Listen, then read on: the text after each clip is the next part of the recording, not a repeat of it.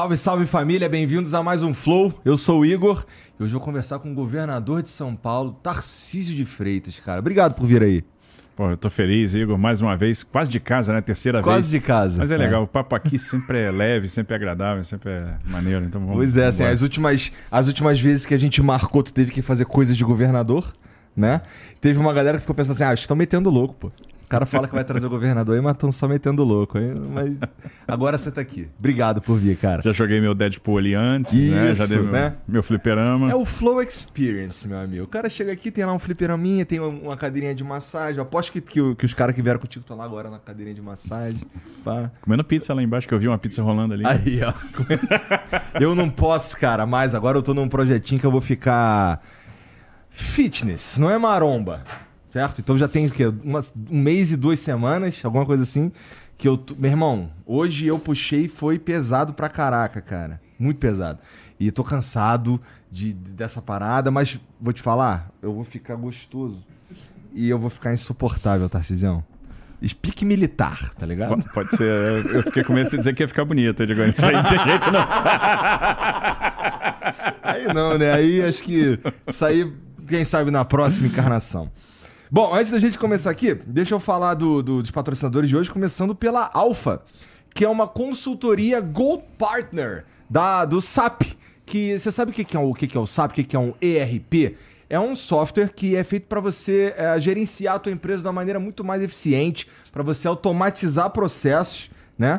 Para você integrar os departamentos e inclusive a Alpha é a consultoria que nos ajudou a implementar o SAP Business One aqui no Flow para a gente poder é, tornar as coisas mais eficientes. Então, é, a gente já está usando, é, é, é, uma é a consultoria que nos ajudou nessa implementação, porque não é exatamente uma parada só bota aí e usa, né? Você precisa entender tudo, entender, saber legal como é que funciona, mas é um jeito de você transformar, levar a tua empresa para o próximo, próximo nível. Porque você vai ter um controle maior sobre tudo que está acontecendo ali, do- nos departamentos, tudo integrado, automatizar processo, facilita a tua vida do ponto de vista de gerenciamento da tua empresa. E se você não conhece a Alpha, é, como eu disse, é uma Gold Partner, significa que é quem resolve de verdade o SAP Business One, que é, inclusive, o ERP mais utilizado pelas empresas. É, um dos, do- acho que é o mais utilizado pelas empresas no mundo. São mais.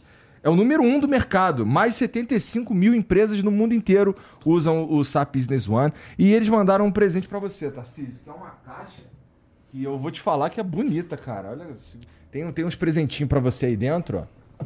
Eu não sei se o governador pode receber presente, mas tá aí, ó. Manda pro acervo. Cara, eu acho que você não vai querer mandar você, porque se eu não me engano tem um vinho aqui dentro. Quer ver? Deixa- Posso abrir? Vou abrir. Vamos lá. Agora a caixa é bonita. Aí, ó. Vinhozinho, pá. Duvido que isso aqui vai pra serva, irmão. Isso aqui vai pro teu bucho. Aí, ó. Isso daqui é brabo. Um caderninho, tem umas paradas e um presentinho pra você. Pra ficar bonito. Bom, pra não ficar em cima da mesa, posso entregar pra, pra ela ali? Então aqui, ó. Toma aqui um presentinho do- da Alfa para o governador. E se você quiser conhecer mais, se você está precisando, se você é, quer saber mais como funciona o SAP Business One, que é o ERP mais número um do mercado, tem o link aqui no QR Code e tem o link também aqui na descrição para vocês entrarem lá em contato com a Alfa e resolver o teu problema, porque eu vou te falar, resolveu o nosso problema. É, parece outra coisa depois que a gente implementou, tá bom? Então vai lá conhecer. O outro parceiro que tá com a gente aqui hoje é quem me deixou mais bonito, Tarcísio.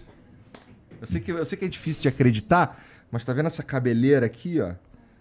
Então, esse daqui quem colocou pra mim foi o Stanley, do Stanley's Hair, que é quem pode te ajudar nesse sentido também, cara, que é a maior rede de autotransplante capilar da América Latina e os caras estão querendo ir para um pouquinho mais longe, inclusive. Tem Stanley's Hair em- nas principais cidades do Brasil, você consegue encontrar lá pra colocar o teu cabelinho. Inclusive, tu, tu- quando tu me viu pela primeira vez, eu já tava já de cabelo, né? Ô, Jean, mostra aquela ali pro Tarcísio, só pra ele saber do que, que a gente tá falando. Olha aquilo ali, cara. Nossa. Essa fase eu não peguei, não. Essa reação é comum, cara. É um nossa, coisa eu já horrorosa. peguei a fase Calbi Peixoto. Pois é. Aí, ó, respeita o Calbi, porra. É, então, se você tá precisando, se você tá querendo é, consultar e saber também como funcionam os processos, já posso falar que não tem dor. É, o, o pós-operatório é tranquilo, porque como o Stanley Series tá no Brasil e você vai fazer aí perto de onde você tá, é, o pós-operatório é bem mais tranquilo do que, por exemplo, viajar para fora para fazer, que aí depois você vai fazer como para cuidar da cirurgia, porque, né, a verdade é que é uma cirurgia. Então, é, o preço dos caras também é incrível. É metade do preço que eu fui ver da, da outra vez que eu fui pesquisar para colocar, né? Porque esse meu problema é antigo. É, então você consegue mais informações e entender melhor como funciona é, o, o, esse autotransplante capilar entrando em contato com eles no QR Code está aqui e no link está na descrição também, tá bom? É, e vou te falar, ó, esse será o mês com o melhor preço de todos os tempos na Stanley's Hair. Tá escrito aqui no briefing, significa que é verdade. Então entra lá e quem sabe você já, sei lá, já faz o projetinho verão aí, pô, pra tá lá com o cabelinho, entendeu? Passar vergonha na praia careca, entendeu? Tem que passar protetor solar na cabeça, nada a ver esse bagulho aí, cara. Bota cabelo com protetor solar semi-natural, tá bom? E é isso. O Stanley, inclusive, salve Stanley, obrigado por me ajudar, ele que me deixou peludo. E é isso, tá? Tem o link aqui no QR Code e tem também aqui na descrição. Demorou? Ficou legal. Pô, ficou cabeludo. Legal que eu tenho que cortar, né? Porque eu tô tentando cortar o cabelo e fazer barba tem duas semanas, mas tá difícil. É, deixa eu ver o, o, o emblema aí, Jazão. Caralho. Com a cara de puto ali, cara. Olha lá.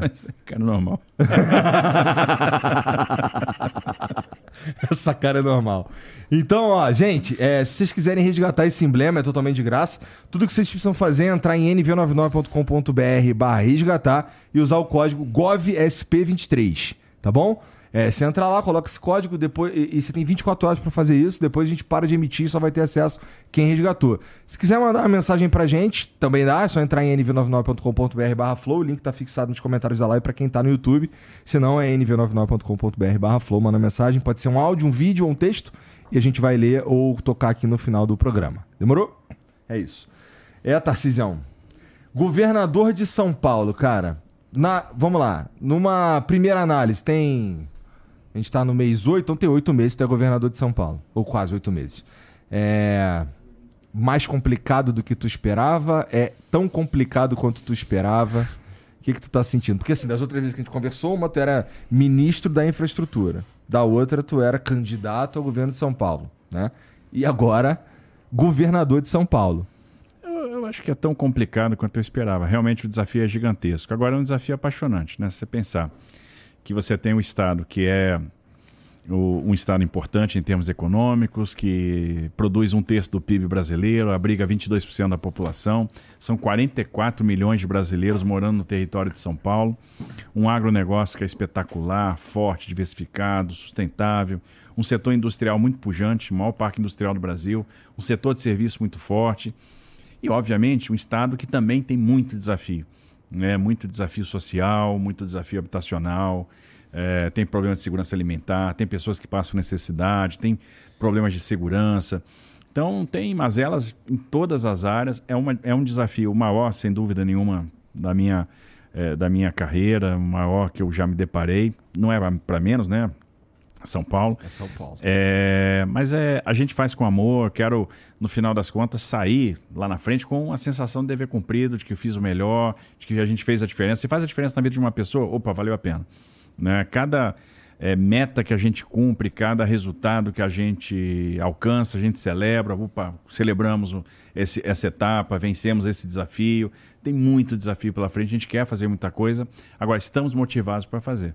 É, a gente sabe do tamanho da encrenca, mas vamos lá, um passo de cada vez. É uma senhora encrenca mesmo. E assim, a gente está falando do estado de São Paulo, que aí tudo isso você falou. E dentro desse estado também fica uma cidade bastante importante, que é a própria cidade de São Paulo, né? Que enfrenta vários problemas e talvez o, o que está mais sendo falado ultimamente seja o da Cracolândia. Eu sei que. Mas peraí, talvez eu não saiba. Isso é um problema que é mais do prefeito é mais do governador ou é meio que as duas coisas mesmo? Porque assim, cara, existe há muito tempo a Cracolândia. Muito tempo. E. 30 anos quase. Então, parece ser difícil de resolver, porque senão já teria sido resolvido. Claro. Né? É, como é que funciona isso? Como é que, como é que é essa interação entre governo do estado e prefeitura para fazer, para melhorar esse problema aí que, sei lá, um monte de gente que mora na região, comércio, não sei o que, tudo sofre. Aí teve uma ideia de levar para outro lugar, que aí a outra galera ficou chateada e todo mundo... Com razão. Não é? Com razão. É, eu, eu, eu, eu, vejo o seguinte, é um tremendo desafio, um dos maiores né, do, do mandato, como resolver a Cracolândia. Com certeza, muita gente tentou, fez o melhor, não conseguiu. Por isso que está aí há quase 30 anos, já vem aí de, de, de, muitas, de algumas décadas. Problema super desafiador. E eu faço essa mesma pergunta. E aí, o problema é de quem? É da prefeitura? É do governo do estado? Quando eu faço essa reflexão, eu chego o seguinte: o problema não é da prefeitura, não é do governo do estado, não é do governo federal, não é do judiciário, não é do Ministério Público. Esse problema é meu, é seu, é da sociedade, é do governo do estado, é da prefeitura, é de todo mundo. Se a gente não tiver um grande arranjo aí como sociedade para resolver, a gente não vai resolver. O que, que eu quero dizer? É. é para você resolver aquilo, e eu não tenho solução não, tá? É, a gente fica formulando hipótese, lendo, é, enfim, conversando, conversa com especialista. A gente já conversou com dezenas de especialistas. Cada um te dá um caminho diferente. o que, que você nota? Talvez todos os caminhos que são apresentados para você estejam incompletos. Se você pegar a história dos programas que já tiveram para Cracolândia, é, Nova Luz 1, Nova Luz 2, é, de, é, é uh, né, uma série de outros programas, de braços abertos, não sei o quê, todos eles atacavam uma componente do problema e não atacavam outra. Uhum. Um ia mais na linha da segurança e falhava na linha da assistência. Outro ia mais na linha da assistência, falhava na linha da segurança. E essas linhas têm que estar todas integradas. Então, quando você pensa nesse problema, eu tenho, primeiro, quem são as pessoas que estão lá? Eu tenho um cara que está lá vivendo há 10 anos, eu tenho um cara que está vivendo lá há 5 anos, e a gente tem que refletir por que, que as pessoas vão para lá. Sabe por que, que as pessoas vão para lá? é que muitas vezes elas não têm perspectiva alguma e elas sabem que no centro de São Paulo elas sobrevivem. Então o cara às vezes sai do sistema penal, sai sem documento, esse cara é, não tem perspectiva, não tem trabalho, não tem oportunidade e ele vai para o centro porque no centro ele sabe que se passar mal vai ter a UPA, ele sabe que se ele sentir frio vai ter o abrigo, ele vai ter o cobertor, se ele sentir fome, ele sabe onde vai buscar a sopa, onde tem um bom prato. Uhum. É, e no final, como ele não tem perspectiva, ele acaba é, consumindo a droga, se, se viciando ou aprofundando um vício que ele já teve e vai vivendo. Então, no centro, ele, ele tem um ecossistema ali para sobreviver. E aí, quando você vai ver, nós temos vários regressos do sistema prisional, nós temos pessoas que estão tiveram é, pena progredida, estão em regime de progressão de pena, nós temos o traficante, nós temos as pessoas que estão vivendo lá há 5 anos, nós temos as pessoas que estão vivendo lá há 10 anos, e aí tirar o pessoal desse ecossistema não é fácil. Ah, quando você pensa, bom, mas eu tenho que ter equipamentos para tirar. Abrigo, São Paulo, a capital de São Paulo, prefeitura de São Paulo, tem 22 mil vagas de abrigo. Os centros de atendimento provisório, de acolhimento provisório da, da, da cidade de São Paulo são muito bem montados. Tem alojamento segregado, tem beliche, tem refeitório, tem estacionamento para o carrinho que coleta lixo, tem canil para o animalzinho da pessoa, tem, tem bastante estrutura. Quando você pensa em CAPS, tem. Quando você pensa em. Hoje a gente tem o nosso hub de cuidado de crack e outras drogas, estamos atendendo lá quase 3 mil pessoas por mês, estamos encaminhando o pessoal para a comunidade terapêutica, abrimos a quantidade de leite de longa permanência para para o tratamento do dependente químico, abrimos vagas nas comunidades terapêuticas e ainda assim isso não é suficiente. O que, que acontece? A gente trata uma pessoa no hub e aí uma coisa interessante: abrimos o hub. Mais da metade dos atendimentos do hub já são de pessoas que estão vindo de fora de São Paulo.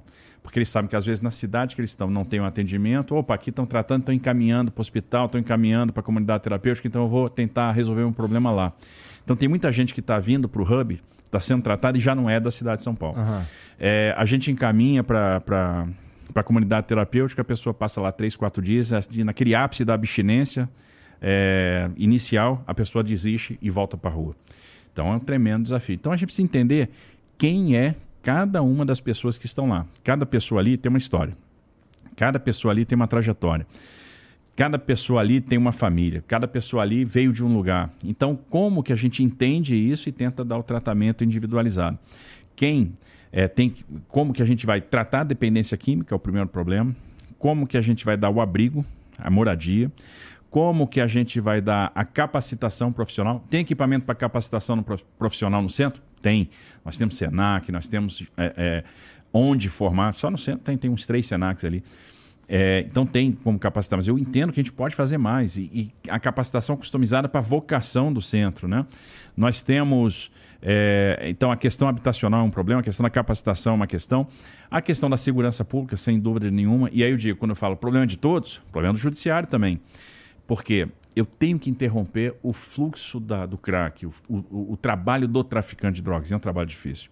Porque você, às vezes, monitora, você vê quem está comercializando a droga, a gente está fazendo esse trabalho de inteligência, a gente está in, é, individualizando a conduta, separando o usuário do traficante, é, monitorando o traficante, coletando evidência da, do tráfico. E às vezes a gente prende, leva para o judiciário, chega na audiência de custódia e ele é solto. E solto sem monitoramento, sem que, algo que a gente possa, pelo menos, verificar onde é que esse cara está. Né? A servidão que a justiça estabeleceu está sendo cumprida?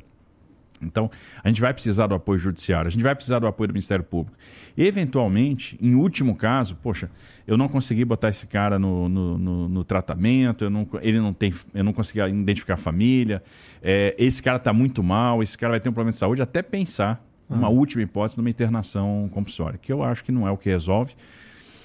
Uma coisa, por exemplo, o trabalho missionário, o trabalho das igrejas, é um trabalho que tem uma certa efetividade, porque às vezes quando a, a pessoa está no ciclo lá de abstinência, não é o, a, plan, a prancheta com, pô, tá na hora do remédio tal, que vai resolver. Ali, naquele momento, a pessoa vai precisar do abraço, vai precisar de uma oração, vai precisar de um acolhimento Sim. que ela não tem na, na, na numa, numa, num método é, normal de tratamento.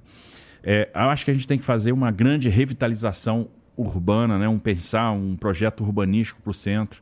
Pô, então, se eu tenho ruas temáticas, Vamos fazer com que essas ruas temáticas sejam ruas temáticas. Tem uma arquitetura temática, Rua das Noivas, Rua dos Eletrônicos, Rua das Motos, né? para dar um up. Outro dia eu chamei também o setor da construção civil, chamei o Secov lá, o setor imobiliário, e disse: ó, o que, que vocês precisam para construir um centro? Para a gente tirar coisa velha e botar coisa nova, coisa bonita. Não, eu preciso de um sistema de incentivo, então proponho. Porque o problema também é de vocês. Ou vocês acham que a gente tem que resolver tudo sozinho? A iniciativa privada tem que entrar. Então é setor imobiliário, é judiciário, é Ministério Público a abordagem que a mídia faz, de repente a abordagem que a mídia faz também tem que ser diferente para esse problema, porque to, acho que todo mundo tem que entender que esse problema é de todos. Acho que ninguém vai ter capacidade de resolver isso sozinho. É, a gente vai precisar de todo mundo junto. Se a gente levar em consideração que são pessoas mesmo, então eu já ouvi muitas vezes que ah, o jeito é a internação compulsória. Mas, pô, meio que você está privando mesmo a liberdade de uma pessoa. Então, é. isso, talvez, isso não deveria ser, na minha opinião, é, pensado de uma maneira tão rápida assim. É uma conclusão tão, sei lá, com, com um argumento tão simples. De, ah, o cara tá usando droga aqui onde eu não quero que ele use droga, então vamos internar ele de forma compulsória. É, também não sei qual que é a solução. Não, seria o mas... caminho mais fácil. É um, um caminho Imagina, tem 1.100 pessoas lá. Ah, vou internar 1.100 dependentes compulsoriamente? Claro que não, isso não vai funcionar. Não é isso. A gente está abrindo uma série de vagas em comunidades terapêuticas, tem instalações do Estado que estavam desativadas, que tem alojamento, que tem condição de receber essas pessoas.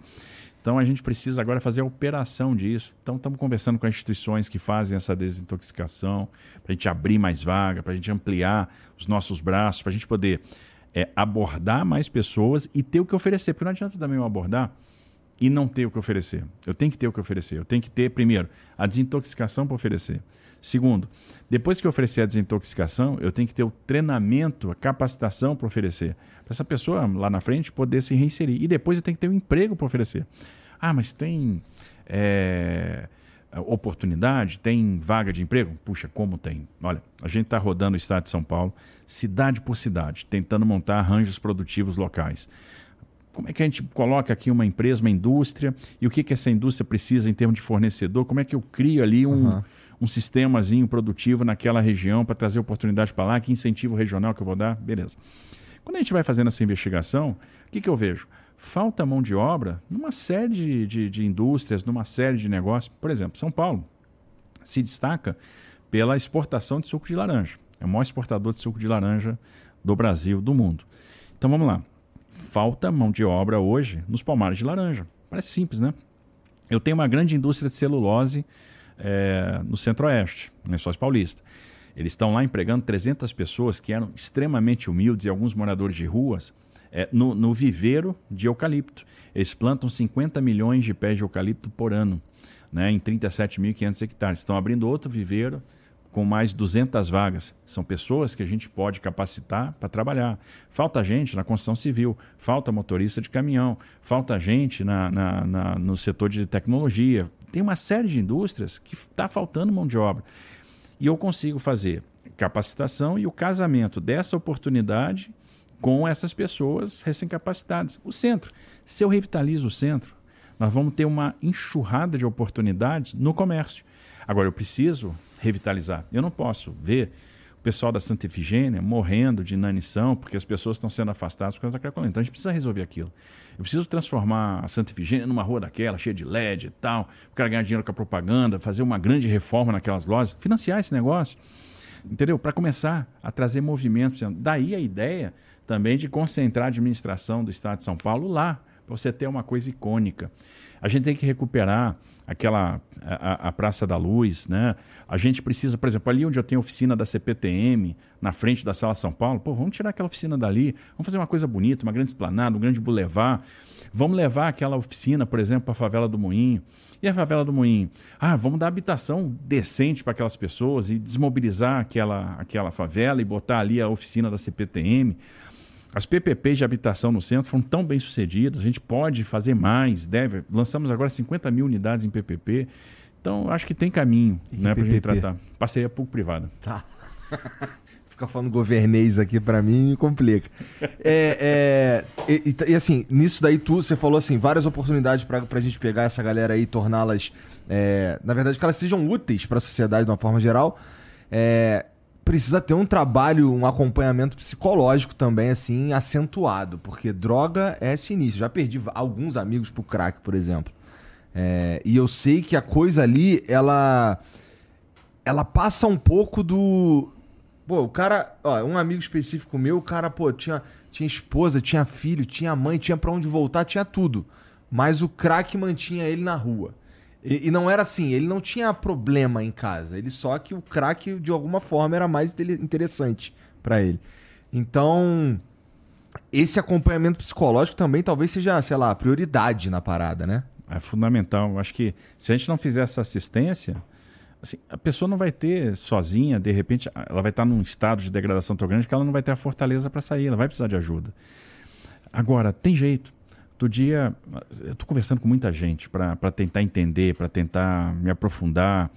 É, e eu conheci outro dia um cara que já está com duas graduações, hum. é, graduado em teologia, graduado em administração, assim, casado, trabalhando, 10 anos morando na Cracolândia. E se recuperou. Então, é, esses exemplos inspiram. Se pegar o que a Missão Belém já fez, o que o pessoal da Cristolândia, a Igreja Batista já fez, é, o pessoal lá do Frei Hans já fez, esses caras já conseguiram salvar muita gente. Eles conseguiram tirar pessoas da dependência. Então tem jeito, é possível. Uhum. Né? Mas, é, mas precisa esse acompanhamento que você falou, esse é. acolhimento. E às vezes é. não é só a questão técnica. O que vai valer muitas vezes é o abraço na hora do, da crise de abstinência, é o é, é, São é, seres é. humanos, né? É. Importante mesmo. Acho que a gente precisa levar, quando a gente estiver lidando com esse problema, é muito importante que levar em consideração que são seres humanos. Né? É isso aí. E que a. Não. E assim, o, a zumbificação deles na Cracolândia é ruim para a sociedade, porque ruim de tudo, assim, em assim, uma análise rasa, na verdade, eles, tão, eles não estão produzindo. Né? Hum. Então, se a gente pega e transforma isso daqui numa coisa que. É porque assim, resolver o problema da Cracolândia, como você. Eu concordo. É, é um problema de todo mundo que. que, que resolvido é bom para todo mundo também. E assim, em várias, em várias esferas. Eu, eu acho que a gente tem que tirar. Pô, tô aqui eu achando, né? Sei lá se é possível, mas eu acho que é. Eu acho que a gente precisa tirar a energia que todos têm para resolver aquele problema. Então pega lá o pessoal da Porto Seguro. Olha a revitalização que o pessoal da Porto Seguro fez na área que ela ocupa ali no centro, bem pertinho da Cracolândia. Uhum. Né? É, o que o setor privado pode fazer, o que, que o setor imobiliário pode fazer, o que, que as igrejas podem fazer, o que, que a justiça pode fazer Né? O que, que o governo do estado pode fazer com a sua assistência social, né? com a sua secretaria de saúde, com a Secretaria de Segurança Pública, né? com, com a Secretaria de Habitação, o que a Prefeitura pode fazer, o que a mídia pode fazer, como é que a gente é, é, une todo mundo para resolver aquele problema. Olha, esse é o nosso problema hoje, vamos resolver isso aqui. Porque a, a, a, São Paulo é muito solidário e quando você precisa mobilizar, a turma se mobiliza. Se, se a gente conseguir mostrar a direção, se a gente tiver um cheiro de direção, a turma vem junto, a iniciativa privada vem junto, vem todo mundo junto. É o que aconteceu em São Sebastião. O que aconteceu em São Sebastião foi impressionante, né? Em termos de mobilização, para mim é um case. Em termos de solidariedade, em termos de empatia, em termos de trabalho. A gente tem que fazer a mesma coisa lá. E parabéns pelo exemplo, cara. É, não costumo parabenizar político, não. Mas parabéns pelo exemplo, porque de fato foi uma parada que, assim, ver você com. É, conversando, por exemplo, com o presidente Lula, é, governador de São Paulo, assim, alinhado com, com uma outra ideia e, e conversando com o presidente. É que, assim, na verdade, isso era o óbvio. Mas nos últimos anos deixou de ser. Não sei se você concorda, mas pelo menos assim, quem está de fora observando, o óbvio deixou de ser, sei lá, óbvio. E aí, é, ver aquilo acontecendo, a cooperação, a parada de, pô, vamos resolver esse problema aqui, legal demais. É, cheguei a comentar isso aqui com, com, com os amigos e, e, com os outros caras também sobre isso, porque no fundo é isso. A gente tem pessoas que a gente precisa resolver o problema delas, passaram por uma catástrofe. E assim, se não for, como é que faz para resolver? Precisa resolver. E de fato, essa mobilização do, dos setores, de todo mundo fazendo, se, se mexendo para ajudar, então, foi sensacional. Foi assim, gente esquentar o coraçãozinho. Pensar, né? sentar ali e vamos ver pô, qual é o caminho e, e, e começar a mobilizar esses atores, esses atores vêm junto. Esses atores vêm. Porque todo mundo tem que fazer um exercício. A mídia tem que fazer um exercício. Poxa, qual é a melhor maneira de cobrir essa questão, de ajudar nessa questão? O judiciário tem que fazer um exercício. Como eu posso ajudar nessa questão? O Ministério Público tem que fazer um exercício. Como é que eu posso ajudar nessa questão? A igreja tem que fazer um exercício. Como é que eu ajudo? O setor é, imobiliário tem que fazer um exercício. Ou seja, e se, esse, se a gente conduzir essa junção aí de energia, talvez a gente consiga um grande resultado. Uhum e resolva um problema que é super complexo. Que tá, é. E por isso que eu falo, não é uma solução que o governo vai dar ou que a prefeitura vai dar. Eu acho que é uma solução que a sociedade vai dar. A sociedade tem que querer resolver. E se a sociedade quiser resolver, ela vai resolver. Porque essa energia é muito poderosa. E como é que foi, como é que foi ainda sobre a Cracolândia, como é que foi essa quase decisão de levar para o Bom Retiro? De onde saiu essa ideia? Não, assim, foi uma proposta que chegou da Secretaria de Segurança Pública e eles disseram, olha, a gente conseguiu concentrar as pessoas num lugar e seria interessante que a gente levasse as pessoas né, né, é, é para o final da, da Rua Prates. Lá tem o Complexo Prates, que é um complexo interessante, porque eu tenho espaço, eu tenho área disponível, eu tenho equipamentos públicos, ali eu tenho uma AMA, ali eu tenho CAPS, então ali vai ficar mais fácil de fazer uma abordagem assistencial ali para aquelas pessoas, ou seja, vai ser mais fácil é, eu prestar um apoio muito próximo, né? porque está do lado do CAPS. Né? Eu, eu, eu, é, é, é, quase uma ligação direta. Então eu tenho uma área que a gente vai dar uma arrumada, vamos dar uma melhorada nos equipamentos que estão lá, a, a, é, a gente afasta um pouco é, é, de uma área importante da cidade. É lógico que tem essa, essa esse caminho, essa trajetória, né? E, vai incomodar, iria incomodar é, todo um comércio todo mora, uhum. e é a turma que mora no, no Bom Retiro, mas a gente depois vai ter, se conseguir, eles vão ficar mais isolados e com a assistência ali, com os equipamentos de assistência ali. Mas depois a gente percebe que ia ser. É, e, e, e, nós teríamos realmente uma, uma dificuldade de, de levar essas pessoas e manter essas pessoas lá, talvez não fosse a melhor ideia.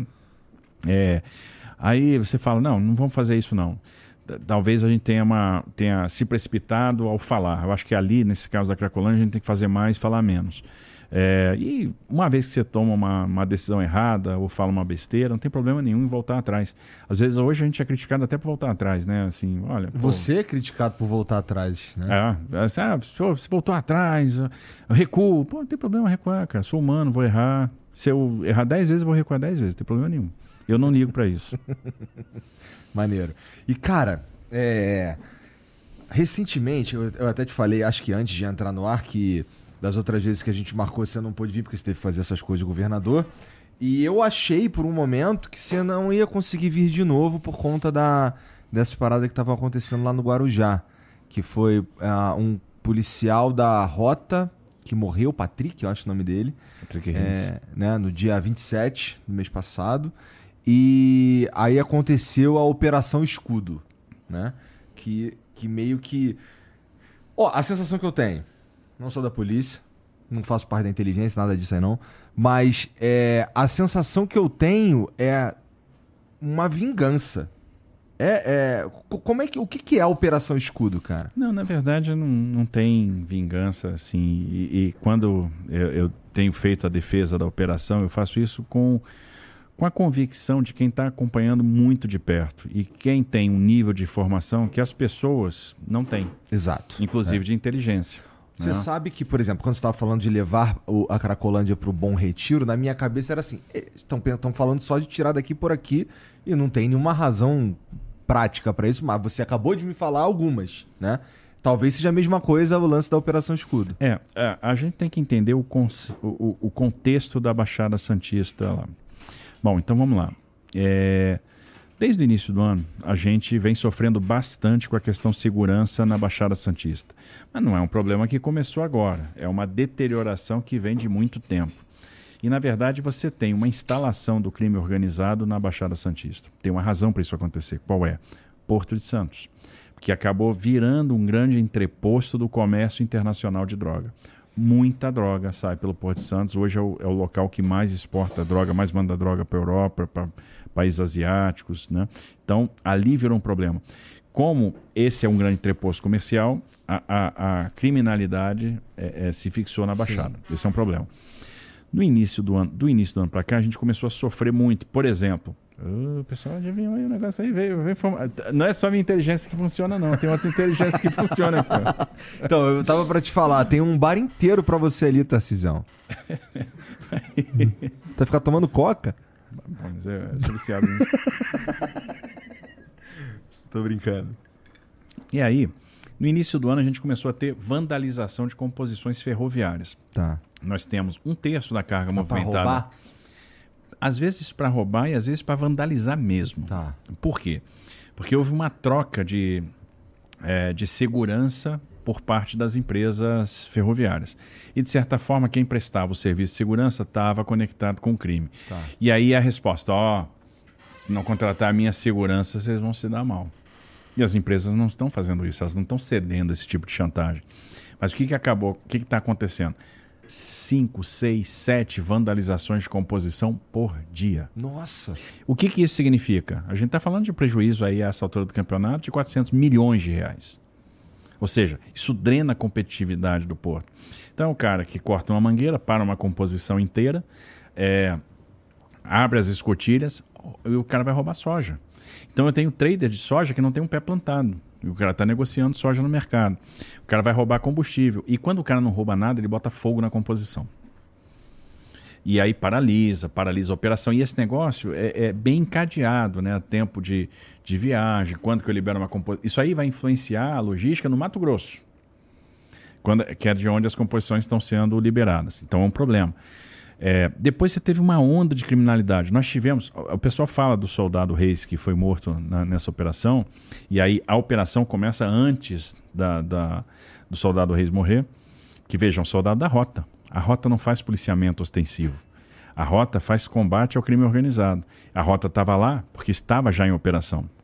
Tá. Então, o que é interessante, porque o nome é Rondas Ostensivas Tobias Aguiar. É, mas é uma tropa especial. Uhum. Né? Então, é, ela é, não está naquele policiamento rotineiro ostensivo que a é rota tipo não faz o isso. da PM do Rio de Janeiro. Mas tipo. é por aí. Tá. É, e, e, aí, o que acontece? A, a, a gente começou a ter arrastão, muito assalto. Isso tudo tem uma conexão com o crime organizado.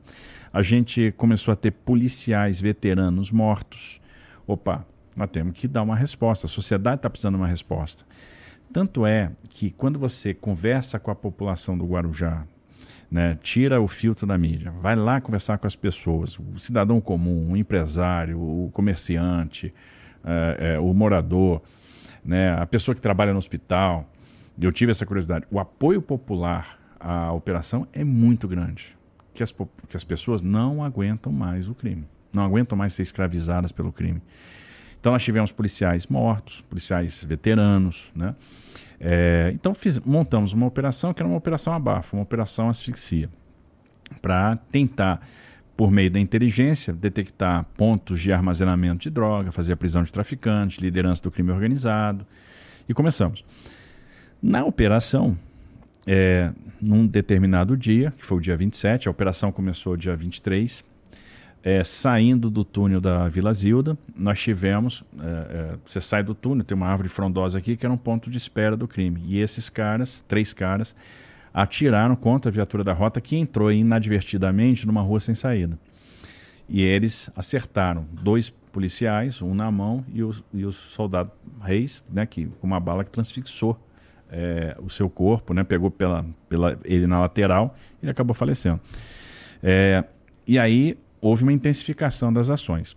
Quando falam, pô, nós tivemos 16 mortos na operação, a gente não quer o confronto, ninguém quer o confronto, isso aí só traz problemas, só traz dor, etc.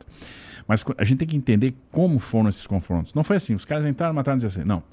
Um dia teve um confronto com um grupo, com um determinado local, morreu um. Outro dia morreram dois. No outro confronto morreram três. No outro dia morreu um. Cada confronto tem uma história. Por exemplo, é, é, quando saem os nomes das pessoas, e até alguns jornais, alguns veículos deram a ficha criminal dos sujeitos que morreram, às vezes a pessoa não qualifica. O cara não vai falar que o Fábio Oliveira é o Barrabás, que era o líder do PCC na Baixada Santista. Esse foi um dos caras que foi ao óbito em confronto com a polícia. É, quando, é, quando você fez a operação de asfixia no Guarujá, qual foi a, a ideia dos caras? Bom, Vamos fazer então um ataque em Santos para ver se a gente se eles deslocam o efetivo do Guarujá para Santos. Não fizemos isso. Nós fizemos, é, botamos mais efetivo em Santos e mantivemos o efetivo do Guarujá. É, os caras saem num carro, quatro caras num carro, eles saem do carro com fuzil, fuzil 556, fazem um tiro numa viatura da PM, acertam uma policial militar pelas costas com um tiro de 556. Eu fui visitar a Cabo Gomes no, Isso, na Santa Casa de Santos. Tiro é, é, parou na, na coluna vertebral dela, na vértebra. Fuzil 556, uhum. arma de forças armadas, é. arma que você usa em operações militares, combate. Por isso aqui, ó, não pegou a medula. Por isso aqui ela não ficou paraplégica. Bom, foi socorrida. O companheiro que estava com ela na, na, guarnição trocou tiro. Eles se evadiram para o Morro de São Bento. E aí, a guarnição da polícia foi atrás houve troca de tiros. Dos quatro, dois foram presos. Um, um criminoso foi atingido de raspão. Tá bem, tá preso. Era o 02, né, o segundo do crime organizado na Baixada. É, outro morreu e o outro se evadiu. Também uma liderança importante do crime na Baixada que nós estamos aí à procura. Ah. Sol, um soldado da PM foi ferido nesse, nesse, nessa troca de tiro, que é o soldado Uriel, está lá na Santa Casa também de Santos teve lá uma, um rompimento da uretra. Está com bolsa. Vai ter que fazer uma cirurgia super delicada de reconstituição. Então, quando se fala nessa operação, se conta um lado da história.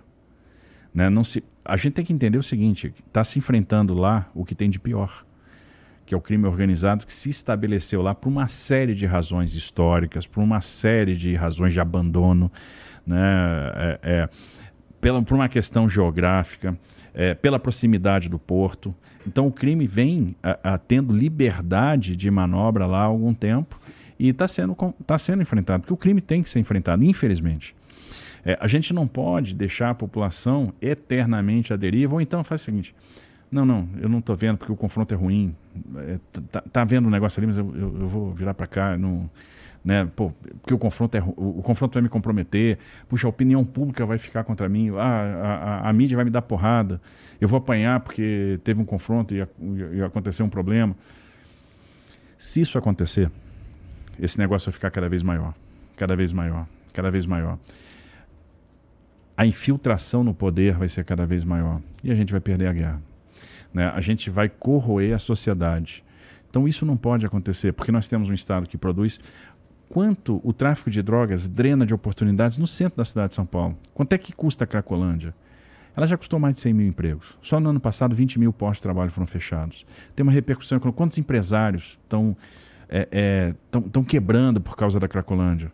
Quantos pais de família estão perdendo a oportunidade? Quantos comércios estão fechando? A gente tem um centro bonito que está degradando, degradando, degradando, degradando, porque o tráfico de drogas está lá, está ativo, e essa atividade gera muito dinheiro. Então a gente tem que fazer alguma coisa. É. O Estado, a sociedade tem que fazer alguma coisa. Porque senão a gente vai deixar é, o narcotráfico crescer indefinidamente. Alguns países enfrentaram e venceram. A Colômbia mudou completamente, enfrentando o cartel de Medellín né, com uma série de ações. E, obviamente, não é só um enfrentamento policial. Eu tenho que vir com ação social depois, eu tenho que resgatar essas pessoas, tirar essas pessoas das mãos dos criminosos. Eu tenho que entrar com habitação. Olha a quantidade de palafita que você tem na Baixada Santista, pessoas que vivem mal, que passam necessidade, pessoas que foram esquecidas pelo Estado. A gente tem que trazer novidade para a Baixada, a gente tem que trazer emprego para a Baixada. É por isso que eu defendi sempre a privatização do porto não é pela privatização. Aliás, a privatização do porto, em tese, assim, é uma concessão, não é uma privatização, porque você não vende o ativo portuário. O ativo continua sendo do Estado. Você concede a gestão no condomínio portuário para um grupo privado. Agora, qual é a novidade disso? São 20 bi de investimentos que você mobiliza em pouco tempo é o aproveitamento do fundo do canal, é o resgate do, do, de todo o parque industrial de Cubatão com uma nova indústria, uma indústria verde, é a geração de oportunidade. Aí você começa a pensar em transformação social, por meio do emprego, por meio do trabalho, por meio do capital.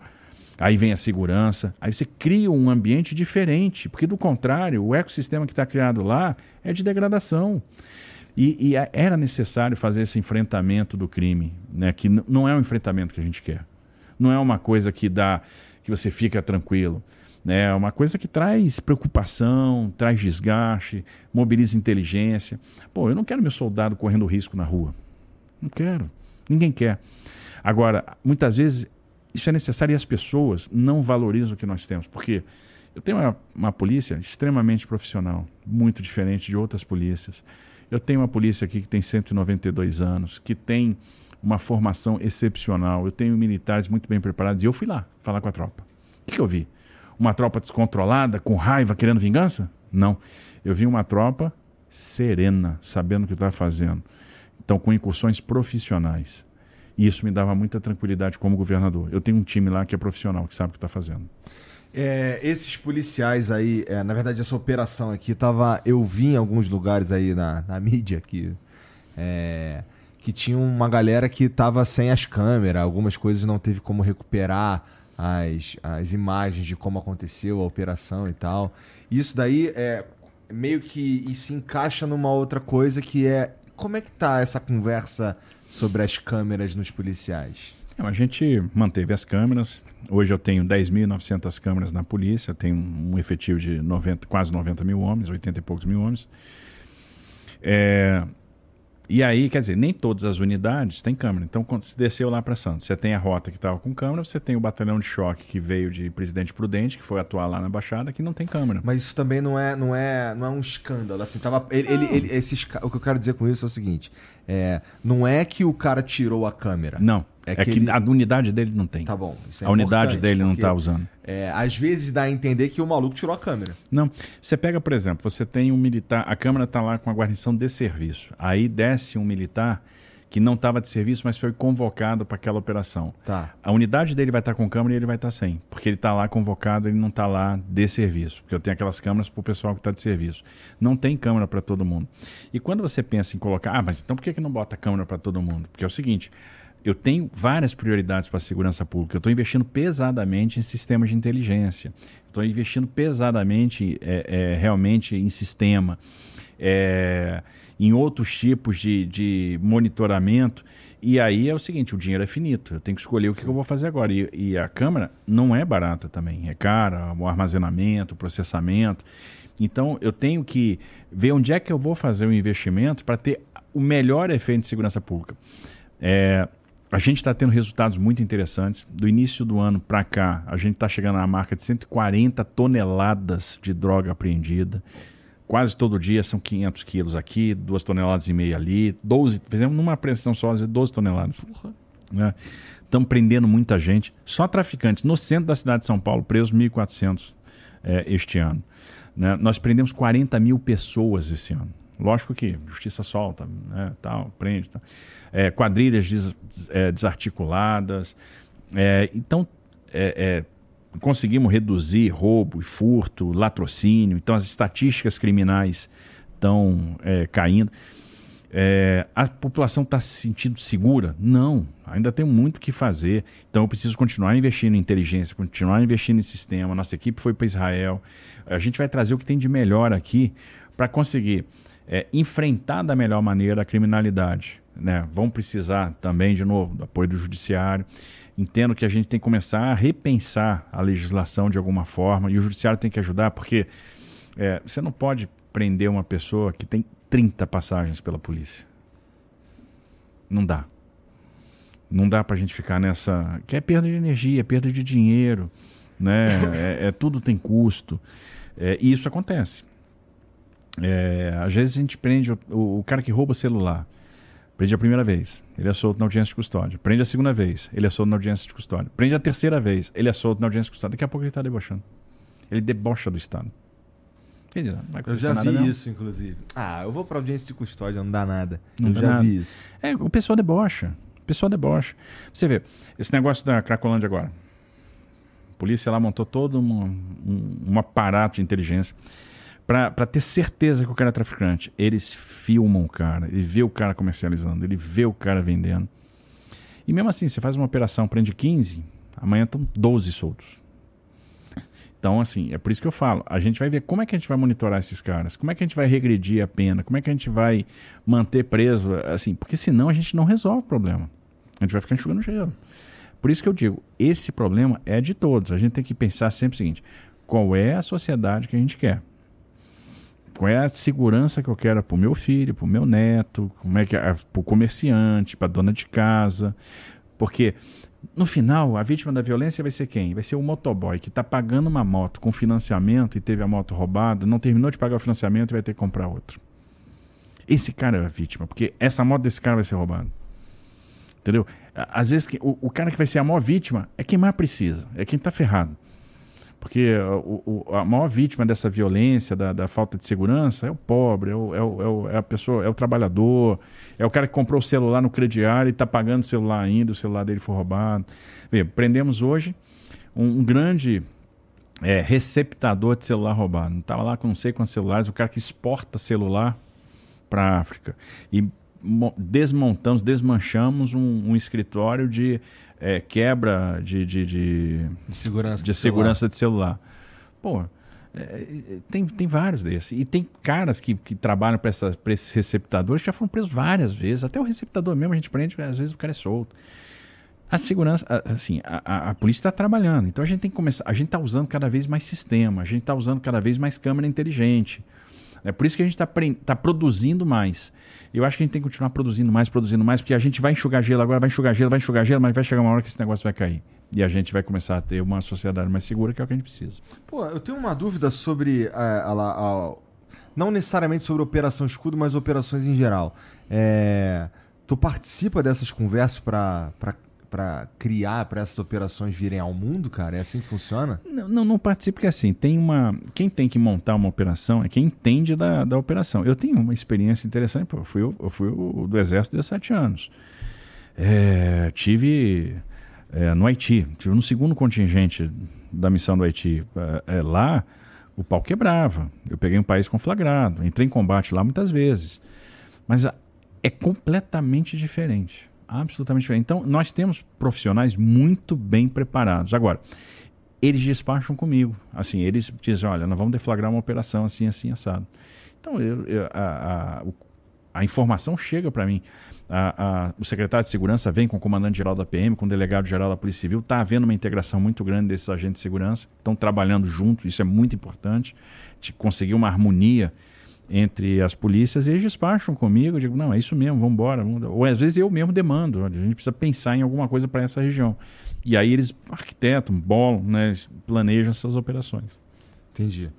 É, cara, como é que tá o, o, Eu vi que tem uma galera aí que, que costumava estar tá do teu lado e que tá te sacaneando aí na internet. É, não, 95%, não sei o que e tal. É, basic, esse lance do 95% tem a ver com a Reforma com a tributária. reforma tributária. Ah. Que, bom, você estava. Como é que era? Tu, tu gostava de 95% dela, né? Eu disse que eu concordava com 95% do texto, né? Porque Isso. o que, que eu quis dizer ali? Simples. É, Eu concordo pessoa- com 95% do texto. É.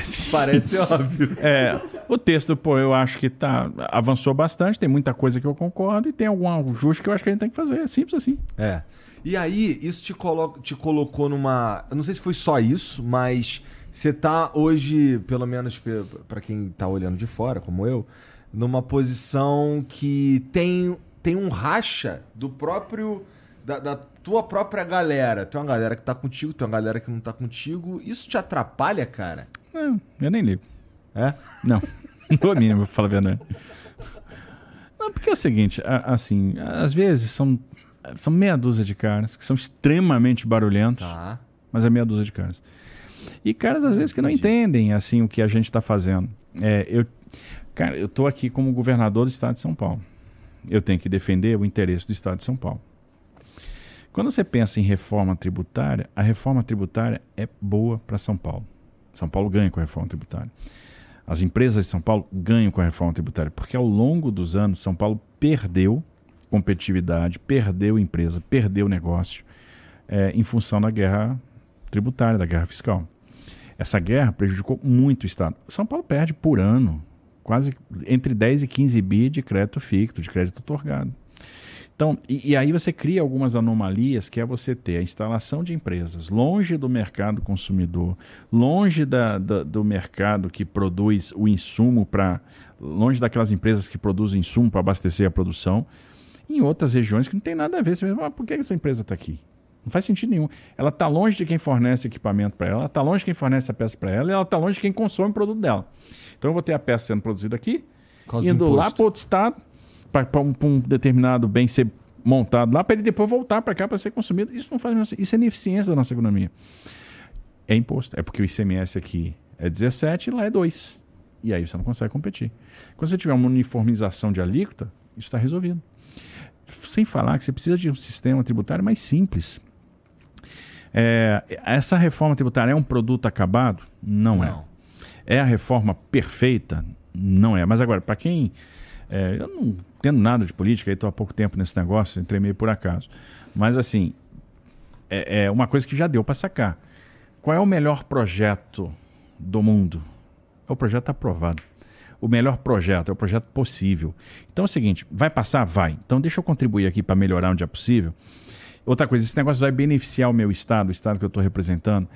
Porque se a indústria de São Paulo chega, pô, isso aqui é bom para mim. Se, a, se, se o setor de serviço chega, pô, esse ajuste aqui me atendeu. Se o supermercado chegar, fizeram esse ajuste, zeraram a alíquota do ICMS, zer- zeraram a alíquota do IBS da cesta básica, me atendeu. Setor de educação, não, eu, eu fui atendido porque eu entrei na alíquota reduzida.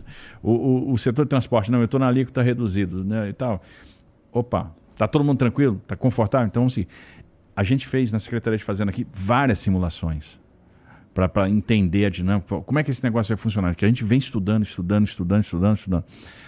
E às vezes as pessoas são levadas a se manifestar pela opinião, assim, que o cara ouviu falar que é ruim. Pô, é, Ah, é ruim só porque é o lado Y que tá propondo. É. E nem é, na verdade. Nem é. É. E nem é. É. Nasceu com a gente. A não cor é pra- nasceu isso. Então, assim, aí, ah, é ruim. Pô, beleza. Qual, qual dispositivo que é ruim mesmo?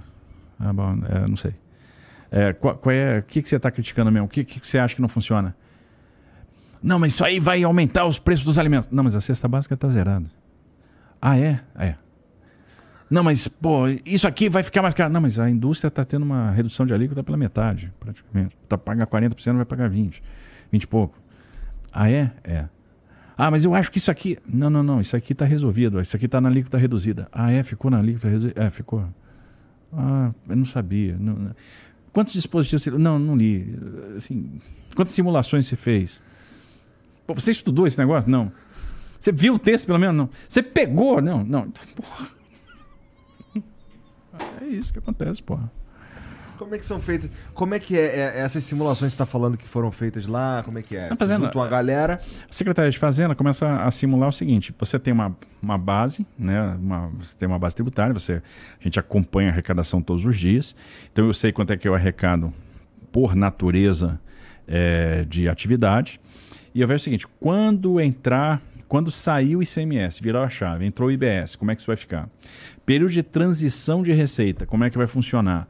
Né? Porque aí eu tenho uma fotografia de 24 a 28 e uma, substitu... uma, uma entrada gradual da receita de IBS. Né? Então tem um percentual que é essa fotografia e a entrada paulatina do IBS. Então como é que isso vai funcionar?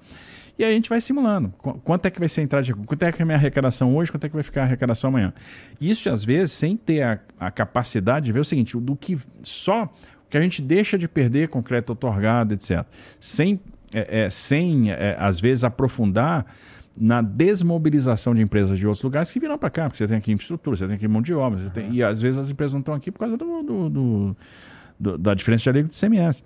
É, são indústrias farmacêuticas que estão em São Paulo e tem planta em outros estados que o cara vai parar e pensar assim, pô, mas por que eu tenho essa planta nesse outro estado aqui? Não, deixa eu voltar para São Paulo.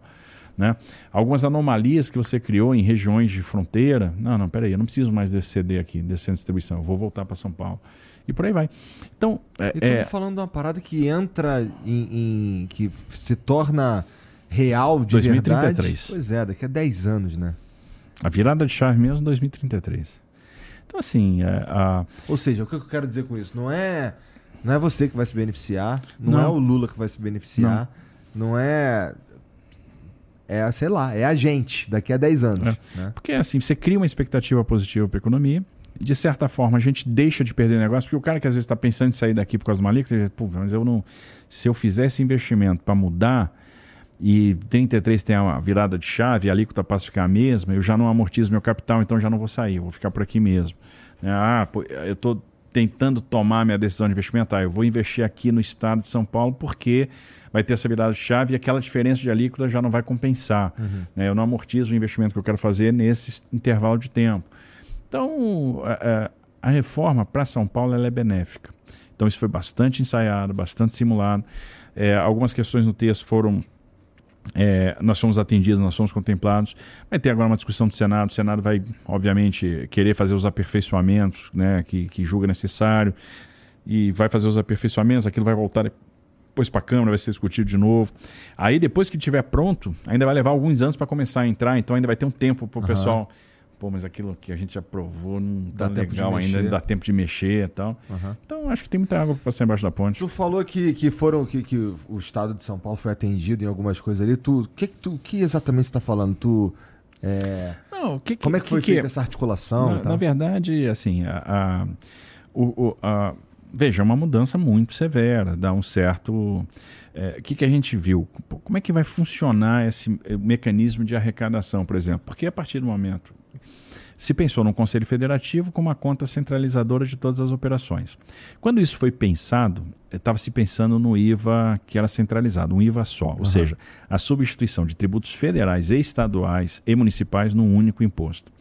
Essa é, visão caiu, evoluiu para o IVA dual, então você tem é, um, um, CBS que vai congregar é, a, a, os tributos federais, PIS, COFINS e IPI, e você tem o IBS que vai juntar a base do ICMS e ISS. E aí são dois impostos. São dois impostos. Né? É, o que, que acontece? É, bom, quando você tem dois impostos, como é que isso, isso aqui vai para onde? Isso vai para uma mesma conta. E isso causava um certo desconforto, que vai ser uma conta gerida por um conselho federativo. Uhum. É importante que essas decisões. Primeiro, esse conselho federativo tem que ter uma, um regramento muito, muito balizado. Por quê? Ele tem que ser o gestor dessa conta. Ponto. Ele tem poder normativo? Tem. Para quê? O, o poder normativo para fazer as transações dessa conta. Para a gente entender o seguinte: como é que vai funcionar esse sistema de débito, de crédito, prazos, como é que vai fazer com resíduo tributário. Então, é sobre esse assunto que o Conselho Federativo tem que cuidar e não de outras coisas. O Conselho Federativo não pode substituir o Congresso e o Conselho Federativo não pode substituir as entidades, os entes da federação, não pode substituir os estados, não pode substituir os municípios. Então tem que ser um regulador desse mecanismo, né, dessa de, de split payment, né, de, de, de, dessa, dessa conta única que vai receber vai pagar todo mundo. tudo e vai pagar todo mundo, ou seja, vai distribuir as cotas partes dos estados e também é, dos municípios e os créditos das empresas, os créditos tributários. Qual é o interesse da empresa? Por que, que a empresa queria uma conta? As empresas querem uma conta centralizada porque eles têm a esperança que com essa conta centralizada os créditos vão acontecer com mais velocidade. A coisa não é tão, tão florida assim. Né? Nos países, isso às vezes leva alguns meses para para você você tem que ter um período de fechamento de conta né para fazer esses arranjos de débito e crédito mas de qualquer maneira vai funcionar melhor do que funciona hoje que às vezes os créditos tributários ficam retidos durante muito tempo você tem um absurdo aqui e a gente vai mudar isso aqui em São Paulo agora né porque a gente está propondo uma modernização dessa relação fisco contribuinte que o cara tem um débito tributário, ele tem um crédito tributário, ele não pode usar o crédito tributário dele para quitar o débito tributário. É uma loucura, não faz o menor sentido. Então, é, é, é, essa conta tem essa finalidade. Mas a gente, bom, como é que vai ser a gestão dessa conta? Ela, primeiro, ela tem que ter esse escopo muito bem definido. Segundo, é, a gente tem que ter é, representatividade, ou seja, camadas de veto. A maioria absoluta dos estados é uma camada de veto o recorte populacional é uma camada de veto. A maioria da, da, dos municípios é uma camada de veto. Ou seja, tem três camadas de veto. Isso significa o quê? Eu estou forçando uma convergência. Significa que todo mundo vai estar tá confortável. Não tem aquele negócio, ah, eu vou decidir um negócio que vai ser bom para este grupo e eu vou desprezar os demais. Por uma maioria numérica simples. Não, eu tenho três camadas para garantir que, de certa forma, a gente força um consenso. Né? Então, decisões que são que é muito sensível. A administração dessa conta é um, é um negócio super sensível. O conselho não é um negócio tão importante assim, tá? Porque é só para fazer a gestão dessa conta. Não é, é, é, não vai tomar decisões que, que cabem ao Congresso Nacional tomar ou que cabem aos uhum. estados tomar, não vai ferir a autonomia dos entes. Mas até para gerir essa conta, ela é, é, é, tem que haver esse consenso, esse acerto.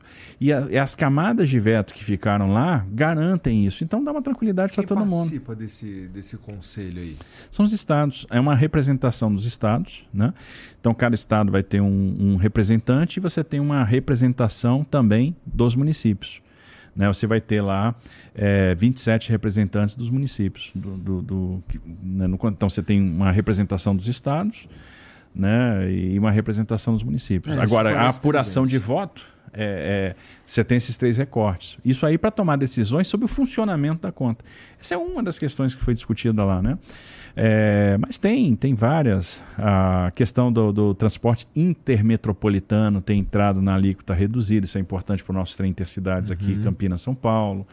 Né? Tem a questão da educação, tem a questão então do transporte.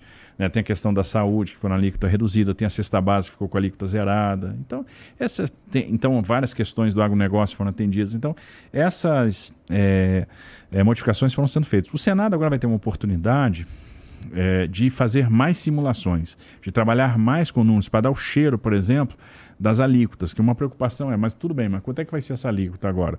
Porque se criou a exceção, algumas exceções foram criadas, mas quanto é que vai ser essa alíquota máxima? Vamos definir isso na PEC ou não vamos? Então essa é a discussão de momento agora, eu entendo. Você falou aí rapidamente sobre educação, e cara, é, uma parada que chamou minha atenção, sei lá, deve ter um mês, alguma coisa assim, foi o lance das escolas cívico-militares, né? Que tu falou que ia manter essa parada aqui em São Paulo. É, a primeira vez que eu vi, ela, a, informação chegou meio truncada é, no Twitter, né? E aí é, a primeira sensação que eu tive foi: putz, os caras vão acabar com, com as escolas militares. Aí eu fiquei, cara, será que é isso? Não, não deve ser isso. Aí fui estudar, eu vi que era uma outra parada, que era um, era um modelo que estava sendo muito pouco utilizado é, pelo Brasil. Acho que, sei lá, era o quê? 1% das escolas, alguma coisa, eu não lembro exatamente muito o número. Pouco mas eu fui ver que era, era uma, um modelo que, se todas as escolas do Brasil decidissem implementar, a gente ia ter um custo sobrenatural, tá ligado? Uma parada assim, uau, muito louca. Mas aí quando, quando o, o, o, o, presidente decidiu que não ia mais rolar essa parada de escolas cívico-militares, tu falou que ia fazer aqui em São Paulo, uhum. né?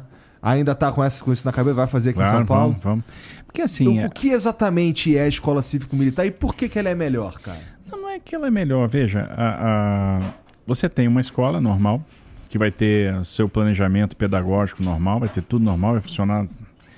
Você vai ter lá dois, três policiais militares da reserva que vão ajudar a garantir a disciplina, vão ajudar a organizar é, a rotina escolar, isso dá uma, um certo conforto para os pais. Você vai na, na, no interior, pô, os pais, eu quero uma escola cívico-militar. Então, para você trazer um pouquinho de disciplina, um pouquinho de civismo, para o dia a dia da, da escola.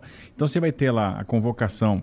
É, de, de, de três, quatro, cinco militares pra, da reserva, isso aí a depender do tamanho da escola, que vão ajudar, vão contribuir na, na organização da rotina escolar. Então, é, vai lá, vai ter o hasteamento da bandeira, vai organizar a, a, a, o movimento, aquela rotina é, de pátio, de entrada da escola, etc. Então não tem nada demais também, nada de outro mundo. Esses militares que são convocados, eles entram como prestador de tarefa para o tempo certo, então eles têm um, um valor adicional ao salário enquanto eles estão prestando o tempo, a tarefa para o tempo certo. Aquilo não gera cauda previdenciária. Então é um negócio super suave, super tranquilo, mas que traz uma paz para os pais, traz uma tranquilidade, né? garante uma, vamos dizer, uma, uma rotina interessante para a escola. E isso, de certa forma, contribui é, na performance, que a gente tem que estar tá sempre focando performance. Né? Eu acho que isso é uma coisa, a gente tem que melhorar é, o rendimento, o resultado. Então é, é, algo que a criança às vezes tem aquela pessoa como uma referência, porque ela fez uma, uma carreira, então ela se encaminhou. Isso para a escola pública é super interessante. Então, essa questão da referência, né? Não, é, não, não tem um. Obviamente, não tem um impacto no que é ensinado na escola, na, dentro da sala de aula. É mais na administração. Administração, não sei se é administração, mas no, no dia a dia, no convívio. No convívio exatamente. É para trazer uma harmonia, uma, uma disciplina, para trazer uma atividade. Isso, é barato, isso não é caro. É muito barato. É, porque depende da escala que você for adotar, mas é barato. Não é caro. Você ter três, quatro. Quantos agentes de organização escolar você tem aqui? Né? Então, assim, de certa forma, é, é, é, é ele vai fazer essa função, só que dando um caráter mais cívico, um caráter de mais disciplina. E como é que funciona? As escolas se candidatam ou você determina? Assim, o que, que acontece normalmente? A, as escolas se candidatam, né? Há um pedido, olha, eu queria que a minha escola fosse militar. A gente vai avaliar a possibilidade e vai implementar aquela escola lá. São 19 no estado hoje. E a gente tem condição de ampliar isso. Pode, a gente pode ter 300, 400 escolas sem problema nenhum. É, sem, sem um... Sem, um, sem se pesar no orçamento, tá. sem... Entendi. É, bom, mas aí também, em questão ainda de educação, tu tá tendo uma dorzinha de cabeça aí com o FATEC e ETEC, né, cara? Assim, é normal. Eu acho que é um patrimônio que o Estado de São Paulo tem, a, o Centro Paula Souza, né, o ensino técnico, o ensino profissionalizante. É óbvio que a gente quer valorizar mais os profissionais. Eu, por mim, eu tinha um servidor público super bem pago. O problema é que qual é o cenário que a gente encontra? O pior possível, porque é de um, funcion... é, é, é, é de um número de servidores públicos muito elevado, muito envelhecido, e ganhando muito pouco. Pior dos mundos, o cara ganha pouco e, e, é muito grande, ou seja, qualquer aumentozinho que você dá, o impacto é gigantesco. Você tem um déficit atuarial gigantesco, né? você tem uma, uma cauda previdenciária gigantesca, né? um, um déficit previdenciário muito, muito importante. Então você dá um aumentozinho para uma categoria, você pega a Fundação Casa, né? que teve em greve há um tempo atrás. Pô, tem 10 mil funcionários, tem 3 mil e poucos menores infratores. Né? Você pega o metrô, tem 7 mil e poucos funcionários. Você pega Detran, tem mais de 5 mil funcionários. Você pega Polícia Penal, tem 40 mil funcionários. Né? 40 mil policiais. Então, tudo que você vai fazer tem impacto, impacto importante. Se você pegar a, a folha de pagamento da Fundação Casta, custa um bi por ano. Aí você dá um aumentozinho, você vai gerar, às vezes vai aumentar 1% na sua, na sua relação com a receita corrente líquida. Então, por exemplo, a gente deu um aumento de 6% para todo, todos os servidores do Estado de São Paulo. Acabou de dar. Entrou agora em agosto. Né? Primeiro, assim, acabou de, de conceder. É, foi aprovado na, na, na, última sessão lá do primeiro semestre. 6%. Com uma inflação de 3,9%. Então eu dei uma remuneração, eu dei um aumento maior do que a inflação, um aumento real. Gostaria de dar mais? Puxa, cara, gostaria. Gostaria. O problema é que hoje eu não consigo. Se eu não tomar várias medidas antes de, de, re, de reorganização do serviço público de São Paulo, a gente vai chegar daqui a pouco e vai estar no limite prudencial é, de despesa com o pessoal. E o que quebra o Estado é despesa de pessoal. Então a gente tem que ter muita responsabilidade nos passos que a gente vai dar para não. Então, por exemplo, eu tenho que antes botar receita para dentro e eu tenho que cortar a despesa. Aí, quando eu cortar a despesa, eu vou poder pensar em melhorar é, a situação de carreiras que são importantes. Carreira da saúde, a carreira da, da educação. Eu quero pagar mais professores, quero pagar mais pesquisadores, quero pagar mais quem está no Centro Paula Souza, mas eu preciso de oxigênio. Não adianta cobrar isso agora, que agora a gente não tem condição de fazer. A gente foi no limite que eu podia com a, o, o, o aumento que a gente deu, porque eu tenho outras pressões de custo. E esse ano, para mim, é o pior em termos financeiros, porque a arrecadação está caindo. Nós operamos o primeiro semestre ainda sob efeito da lei complementar 192 então queda de receita na tributa no ICMS dos combustíveis, uhum. gasolina, diesel. É, também TUJ e TUX, né? então questão da energia. É, o acordo com o Supremo melhora isso a partir do segundo semestre, mas ainda assim, uma coisa interessante, a economia de São Paulo está crescendo e a receita caindo. A economia cresceu no primeiro semestre 2,3%, mas a receita tributária caiu. Oh, mas como é que pode? A economia está crescendo, a receita caiu? É. O que, que cresceu? Setor de serviços, 3,6%. Agro, 1%. Então são setores que são menos tributados ou são tributados com outra natureza de imposto, que não vão para o Estado.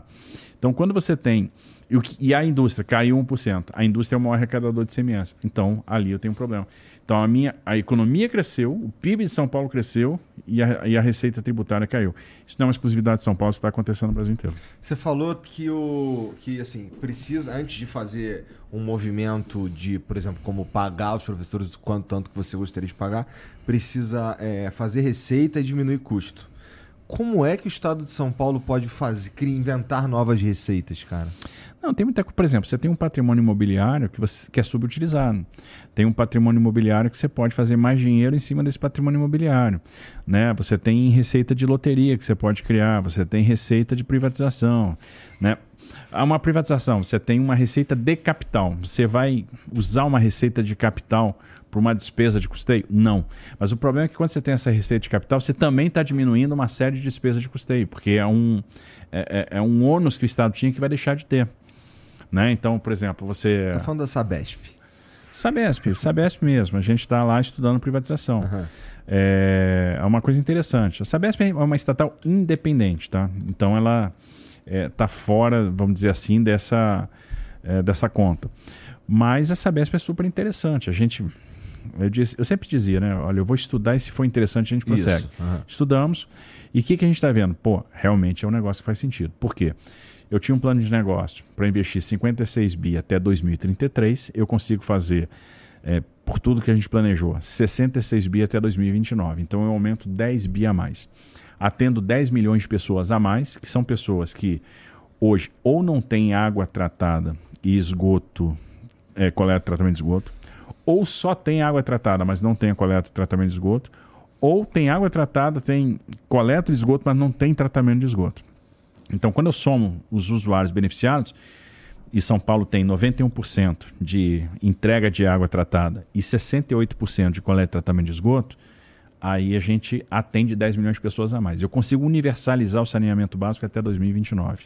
Ou seja, botando 10 bi a mais nessa conta consigo fazer despoluição do Tietê mais rápido, despoluição do Pinheiros mais rápido, é, consigo atender todos os municípios que, que têm demanda para investimento, que eu vou botar mais dinheiro para investimento. Então, vou, aquilo que está programado vai ser aumentado e consigo reduzir a tarifa. Então, eu consigo entregar água, entregar tratamento de esgoto com tarifa mais baixa. Então, é um tremendo negócio. Então, uhum.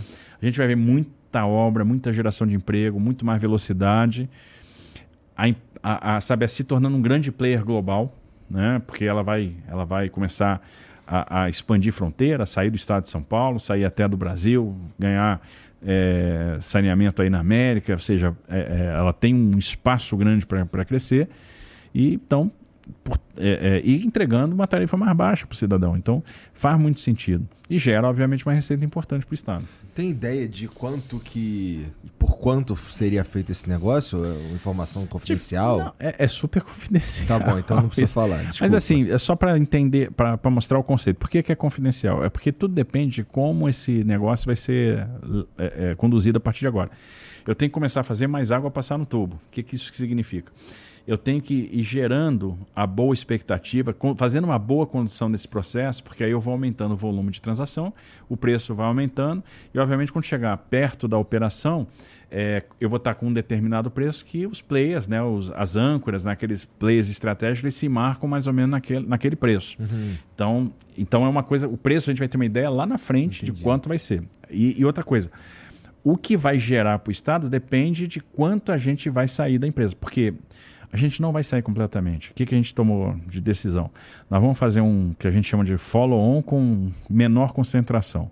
Significa que a gente vai vender uma parte das ações, nós vamos perder o controle, mas nós vamos continuar tendo uma participação relevante. Isso aí para garantir que esses contratos, esses investimentos e essa universalização vai acontecer. Então a gente vai continuar tendo um. Porque se você parar para pensar, a Sabesp é meio privada, né? 50,3% das ações são do Estado, 49,7% estão na mão da iniciativa privada, são negociados na Bolsa de São Paulo e na Bolsa de Nova York. Então eu vou abrir mão de parte do controle. De quanto? A gente agora vai definir no modelo. Né? Entendi. Mas uma coisa é certa, nós vamos manter uma participação relevante na empresa. E nós vamos tentar fazer uma, um follow-on de menor concentração, ou seja, uma venda de ações menos concentrada, menos pulverizada, por quê? Para a gente ter aí a parceria com investidores estratégicos, estão pensando em empresa a longo prazo, e isso garante o sucesso do investimento, garante geração de valor. E é interessante, você universalizou, gerou valor. Aqui, aquela posição que você teve remanescente na empresa, valoriza. Aí lá na frente você pensa se sai, se não sai, mas vai estar valendo muito mais dinheiro. É, pode ser que esteja valendo muito mais dinheiro mesmo.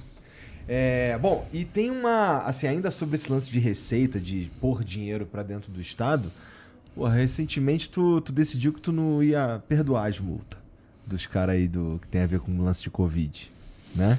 Ah. Vai perdoar mesmo? Não, isso aqui. eu não tenho nada a ver com isso, inclusive. Não. Assim, eu não tenho nenhuma Tem uma multa multinha, não? Mim. Não, não tive, não tive, não. Tem não tive, não. nenhuma multinha? Ué, não me pesquisa não, mas eu não tive nenhum. um IPVAzinho pendente aí, ah, não tem? talvez tenha, né? talvez tenha. Não, mas a, a, a, deixa eu explicar o contexto, né? Que o pessoal fala, ah, para beneficiar o. Ah, para beneficiar o Bolsonaro. Bolsonaro o Bolsonaro tá devendo, sei lá, 800 e tantos mil pro estado de São Paulo e tu fez isso só para beneficiar o Bolsonaro, é, todo mundo sabe. Não, tá não é isso não. É o seguinte, eu tô mandando dois projetos para a Assembleia Legislativa. Ah é, que tem a ver com a questão tributária. Um projeto que tô, a gente está chamando lá de Resolve Já, nem sei que, que nome esse troço vai ter, Resolve Já. Esse é o codinome dele. É, o codinome dele. O, proje o projeto Resolve Já e o problema da transação tributária.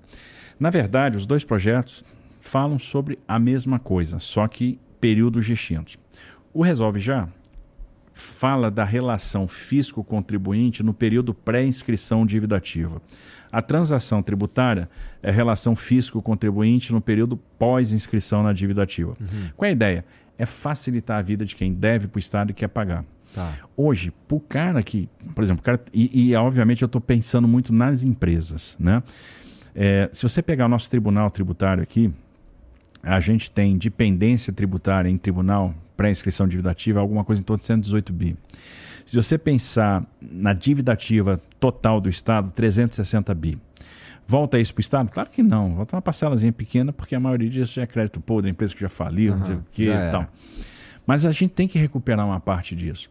Agora, para recuperar, eu tenho que facilitar a vida, é, é, facilitar essa relação. Porque, por exemplo, é o que eu estava falando. Às vezes o cara tem uma, um débito tributário, ele deve aqui, e ele tem um crédito tributário, o Estado deve para ele. Aí ele não pode usar esse crédito tributário para bater a dívida dele. Opa, peraí, mas por quê? Então ele vai ter que pagar a dívida dele, mas eu não vou devolver o crédito dele. Não, então vou, ele vai poder usar o crédito para pagar a dívida. Ele não vai precisar, precisar, ele não vai precisar aportar uma garantia para pagar o débito que ele tem, isso não faz o menor sentido. Né? Eu vou poder fazer determinados tipos de parcelamento.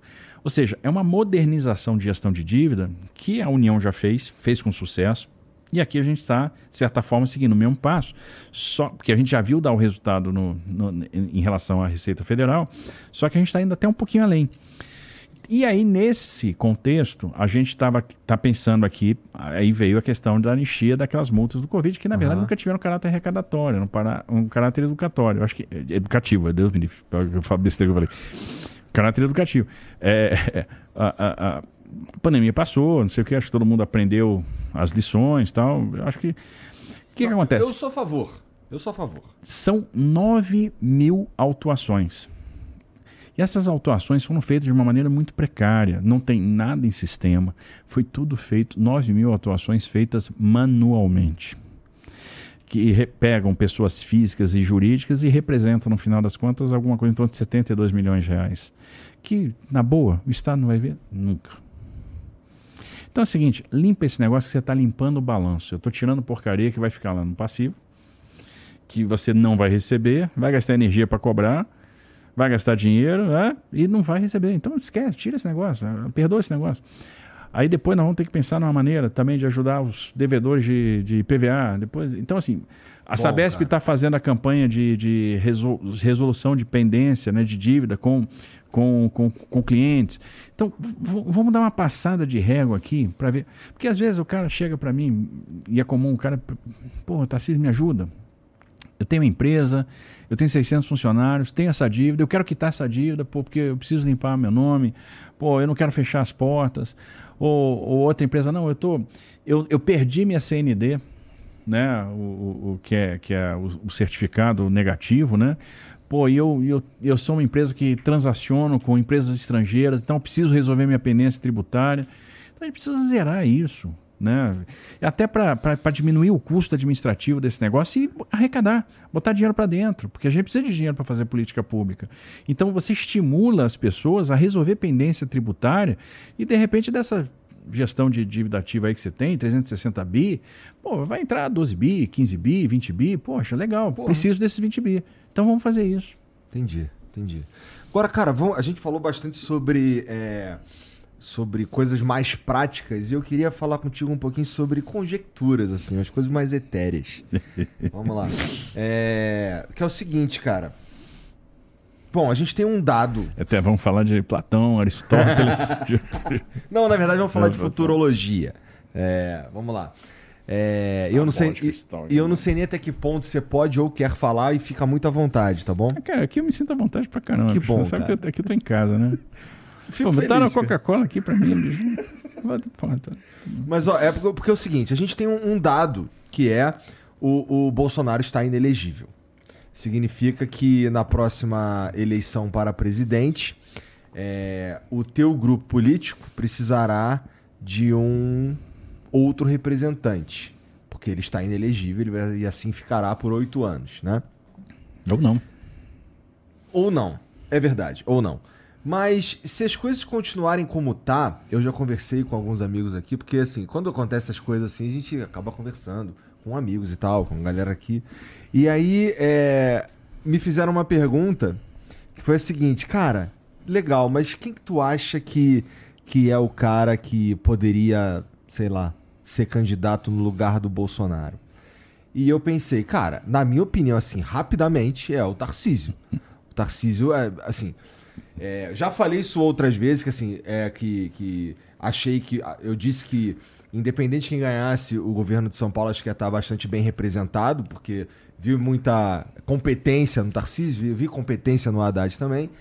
E, portanto, eu acho que o, que o Tarcísio talvez fosse uma escolha óbvia, pelo menos deu, eu que estou observando assim. E aí surge lá aquela meia dúzia de barulhento lá sacaneando por causa de 95%, não sei o quê. É, esse tipo de coisa, é, quando acontece uma coisa que, vamos lá, é, meio que o teu grupo político perdeu o líder, né? Até esse momento. É, quem que é o próximo cara? Tu já pensou nisso? Que assim, cara, talvez eu seja o próximo cara. Isso mexe contigo? Não. Te dá um Zero. negocinho? Quero ser presidente? Zero, nunca, nunca mexeu. É, primeiro, esse grupo político não perdeu o líder. Esse grupo político continua com o líder. E o líder é o Bolsonaro ele formou esse grupo político, ele, ele bom, o cara teve 58 milhões de Sim, votos. Né? verdade. Né? É um resultado extraordinário. Que pensa o seguinte, o cara que apanhou, que apanhou tal, né, né, fez 58 milhões de votos. É um fenômeno. Outro dia, nós fomos para a Grishow, tiramos juntos, né? E ele, ele chegou lá, um negócio impressionante impressionante, a geração espontânea de pessoas. Como começa a juntar gente, juntar gente, juntar gente, juntar gente. Eu me senti na campanha de novo, que era aquele mundaréu de gente para ver o Bolsonaro, assim, as pessoas têm um amor por ele gigantesco.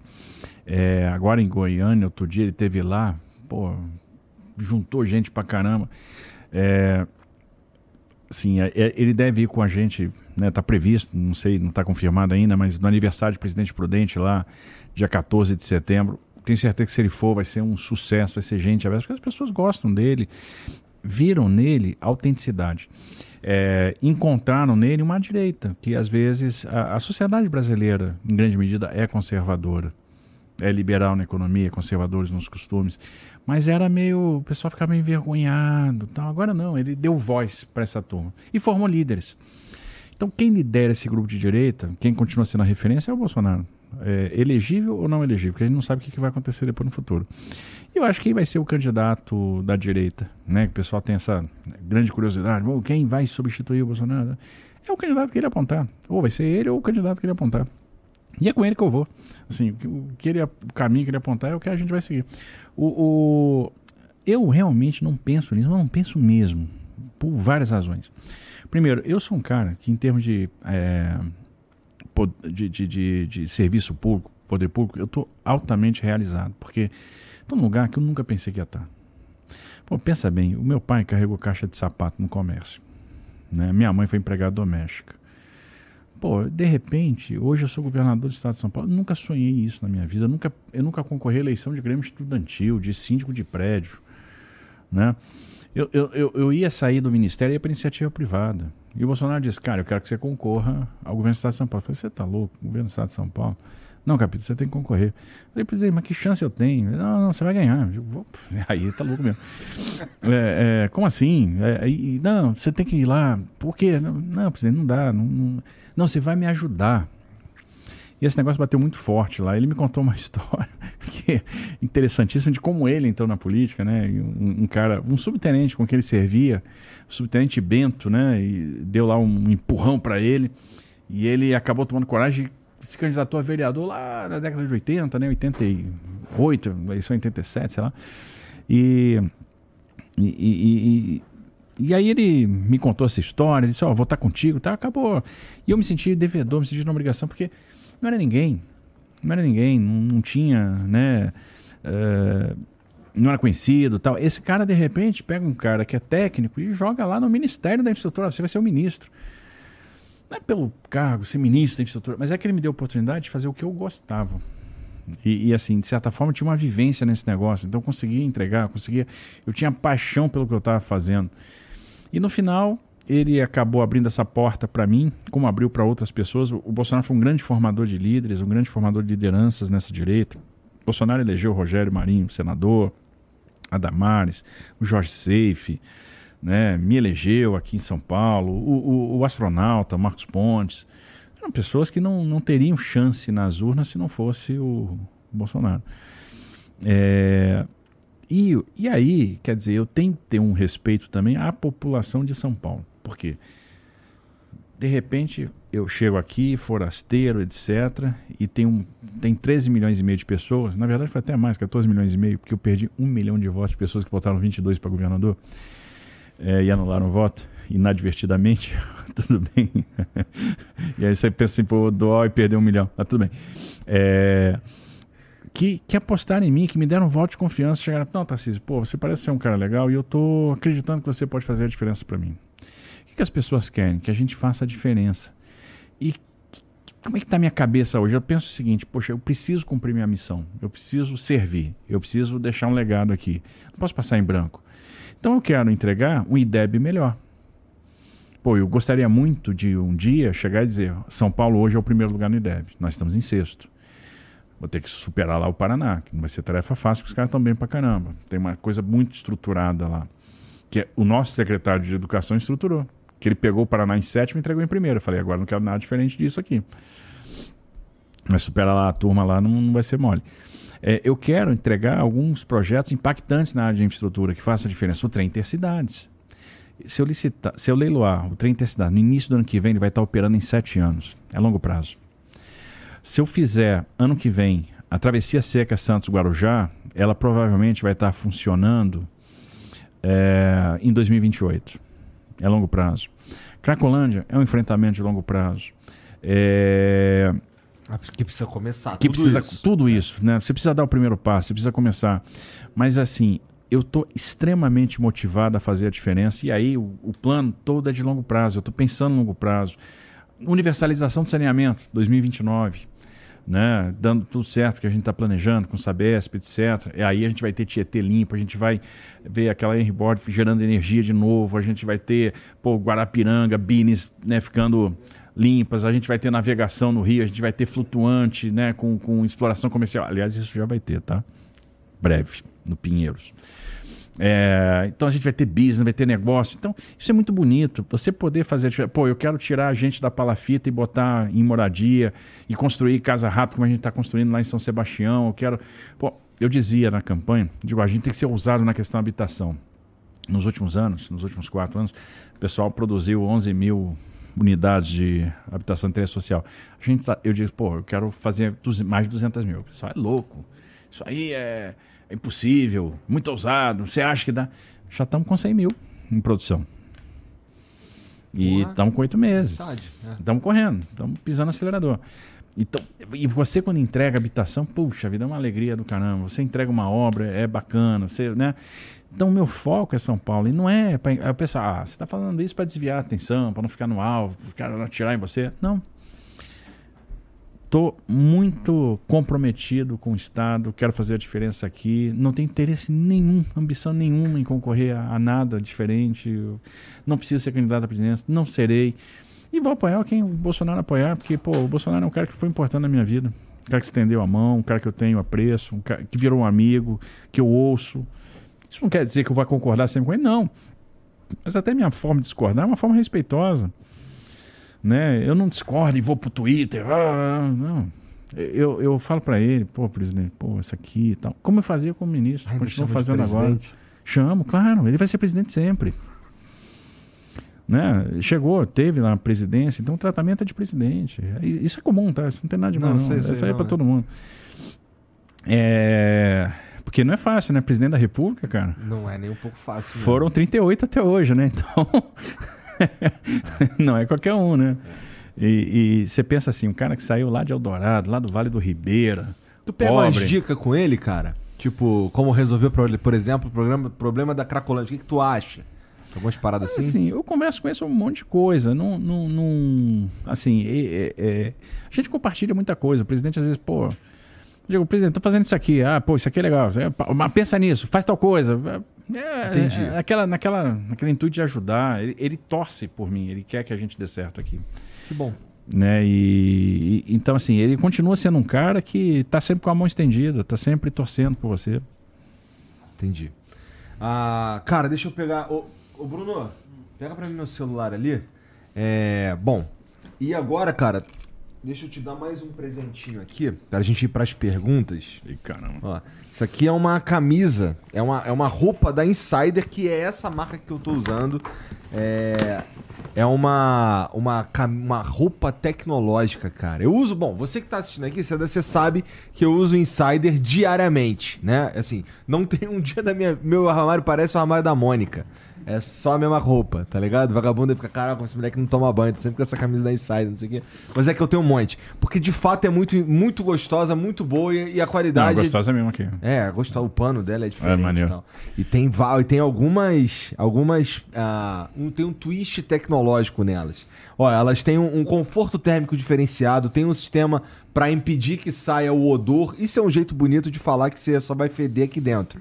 Você não fica fedendo para fora. Você vai pra academia, por exemplo, você, fica, você não incomoda ninguém. Você, você fede, só que aqui dentro. É, tem o lance de ela seca muito rápido. Então, e, e eu não tô falando só de que, que, na Insider só tem camisa. Lá tem roupa para homem, para mulher, tem bermuda, tem meia, tem cueca, tem tudo que você pensar tem lá no, no site da Insider também para você. Tem moletom, tem uma bermuda que, que é hidrofóbica, tem várias paradas lá muito interessantes. E, pô, tá chegando o dia dos pais aí, agora não sei mais se dá tempo, mas é dia dos pais aí que é domingão, né? Então, dependendo aí, entra lá insiderstore.com.br. Você ainda pode usar o cupom FLOW12. É 12, ô mostrinho? FLOW12 para ganhar 12% de desconto na tua compra. Então você chega lá, enche o, o, carrinho de Insider e mete um Flow 12 pra você ganhar 12% de desconto. Demorou? É, é isso. O link tá aqui no QR Code e também tá aqui na descrição. Agora deixa eu ver, tem algum áudio, algum vídeo aí, Vitão? Tem um áudio? Chicago. Pro áudio a gente precisa pôr o fone, Tarcísio. Enquanto isso abre aqui. Taca pra nós aí, Vitão. Boa noite, Igor. Boa noite, Tarcísio. É, eu gostaria de saber, por conta da Via Mobilidade, ela vem dando muitos problemas. Eu sou completamente a favor à privatização, mas eu gostaria de saber de você, porque a empresa está dando muito problema. E eu penso que é um problema de concorrência mesmo. Se você tem algum alguma planejamento sobre permitir a exploração da mesma via por duas ou mais empresas diferentes. Muito obrigado. Pô, boa, hein? Boa, boa.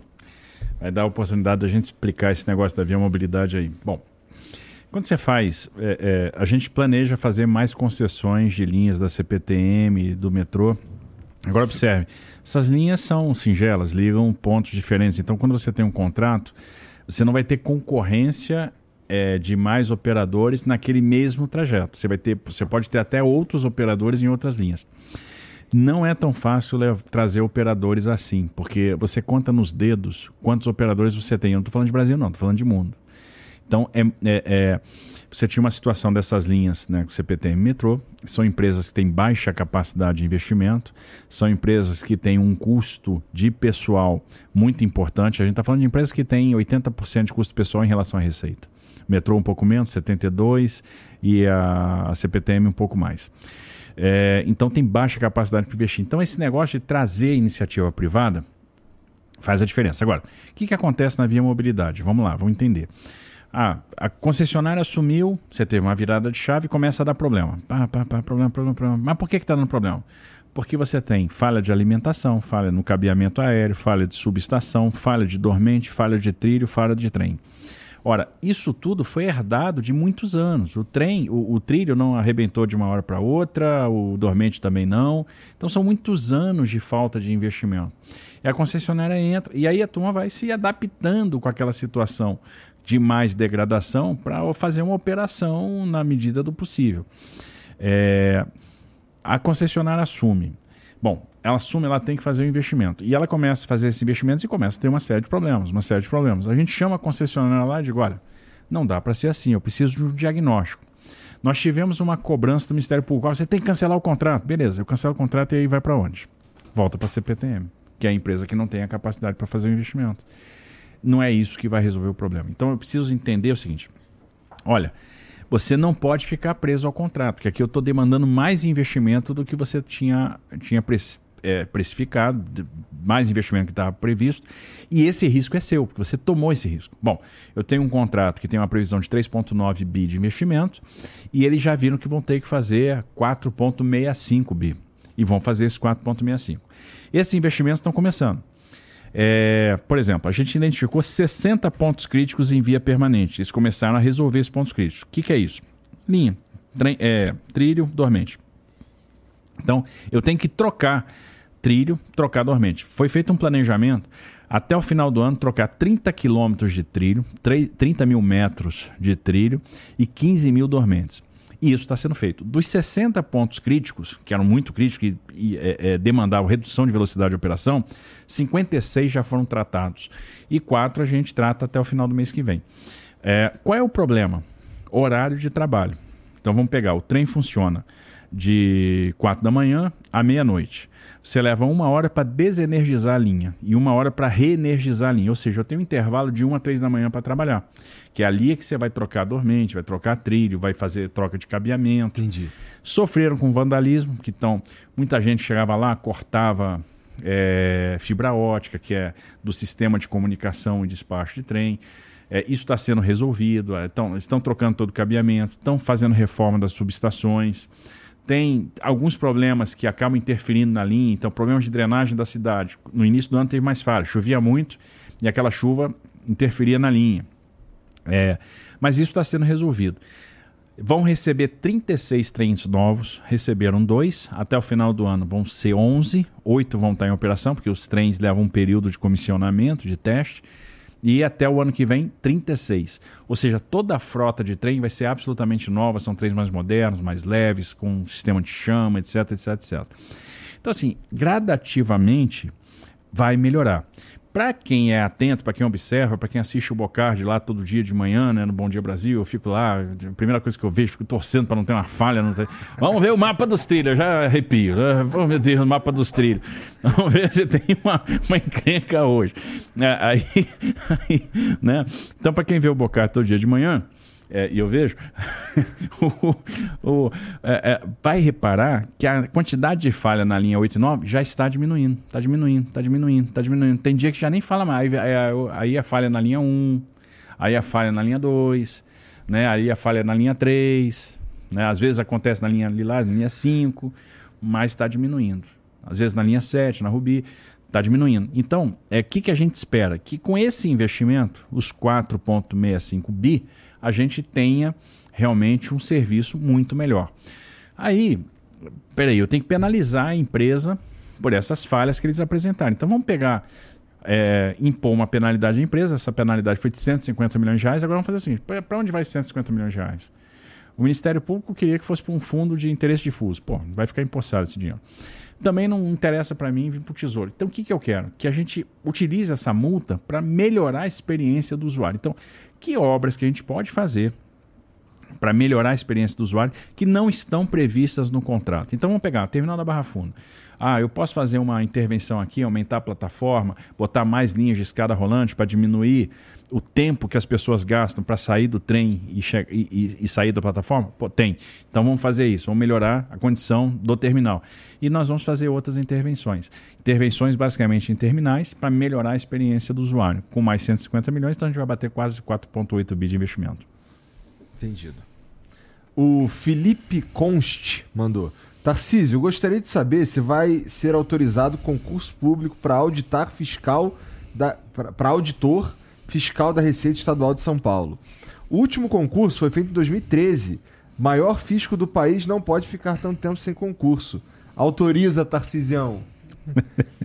Já até sei o que tu vai falar, cara. Ele tem, ele tem razão. É, o fisco é super importante porque ajuda a gente, né? Na...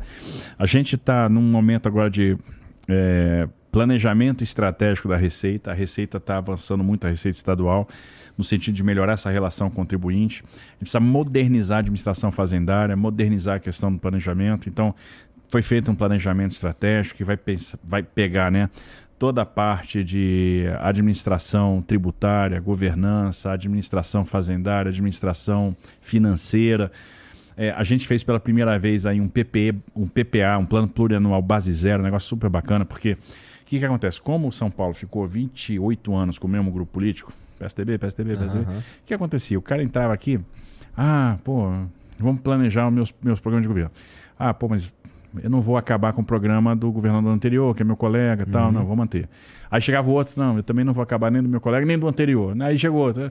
Então você foi ficando com um orçamento que foi sobrepondo programas, esses programas acabavam tendo realmente uma superposição, desperdício de dinheiro, falta de efetividade, quatro, cinco secretarias executando a mesma coisa.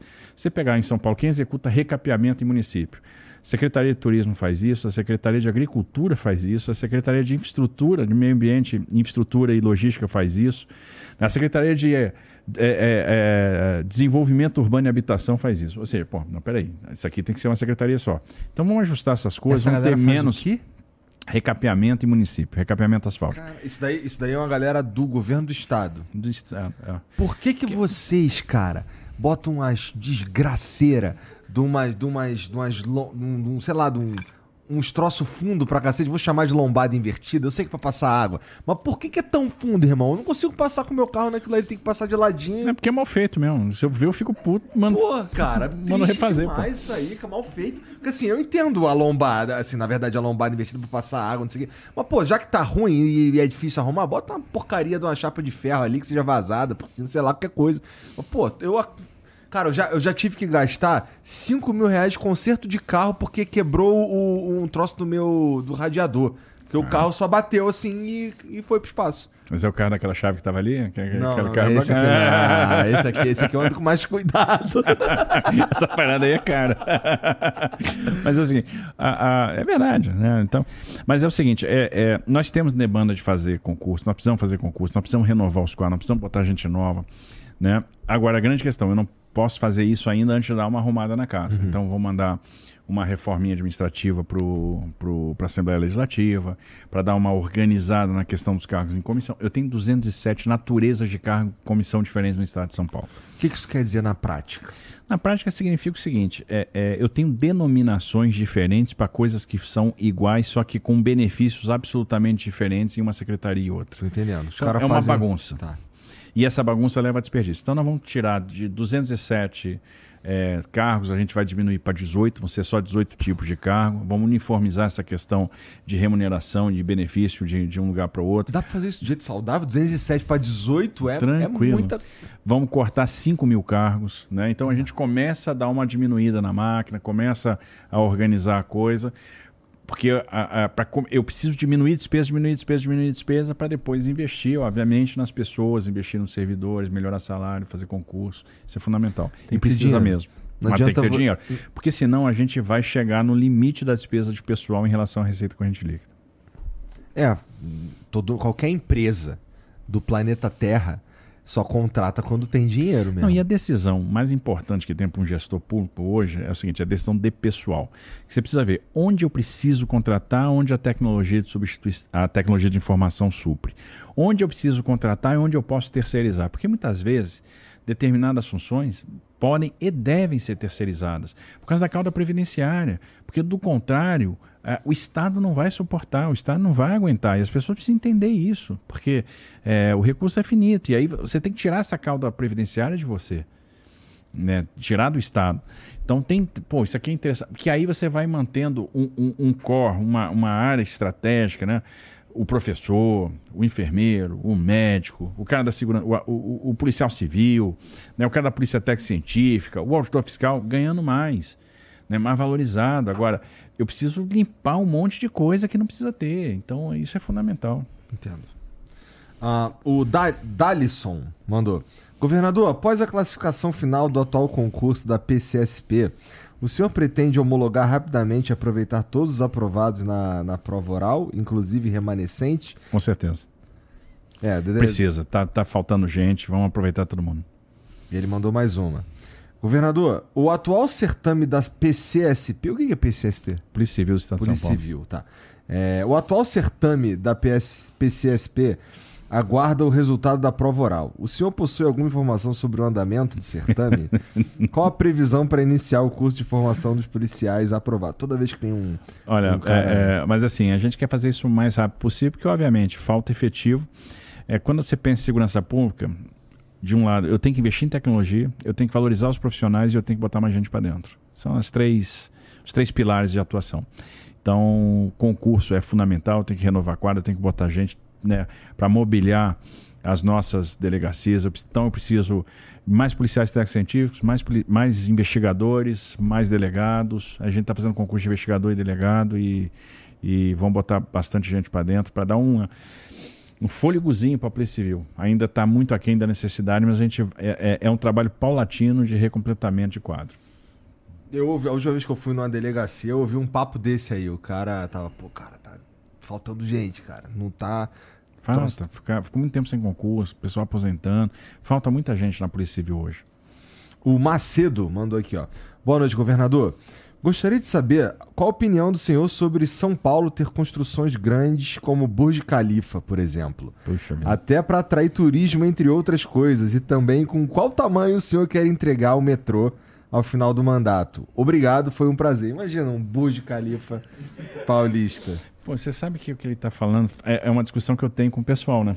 É, eu, eu vejo, assim, para mim isso faz muito sentido. Bom, é, faz sentido mesmo, né? É, o que que acontece? Assim, a gente está falando, né, Cracolândia, tá?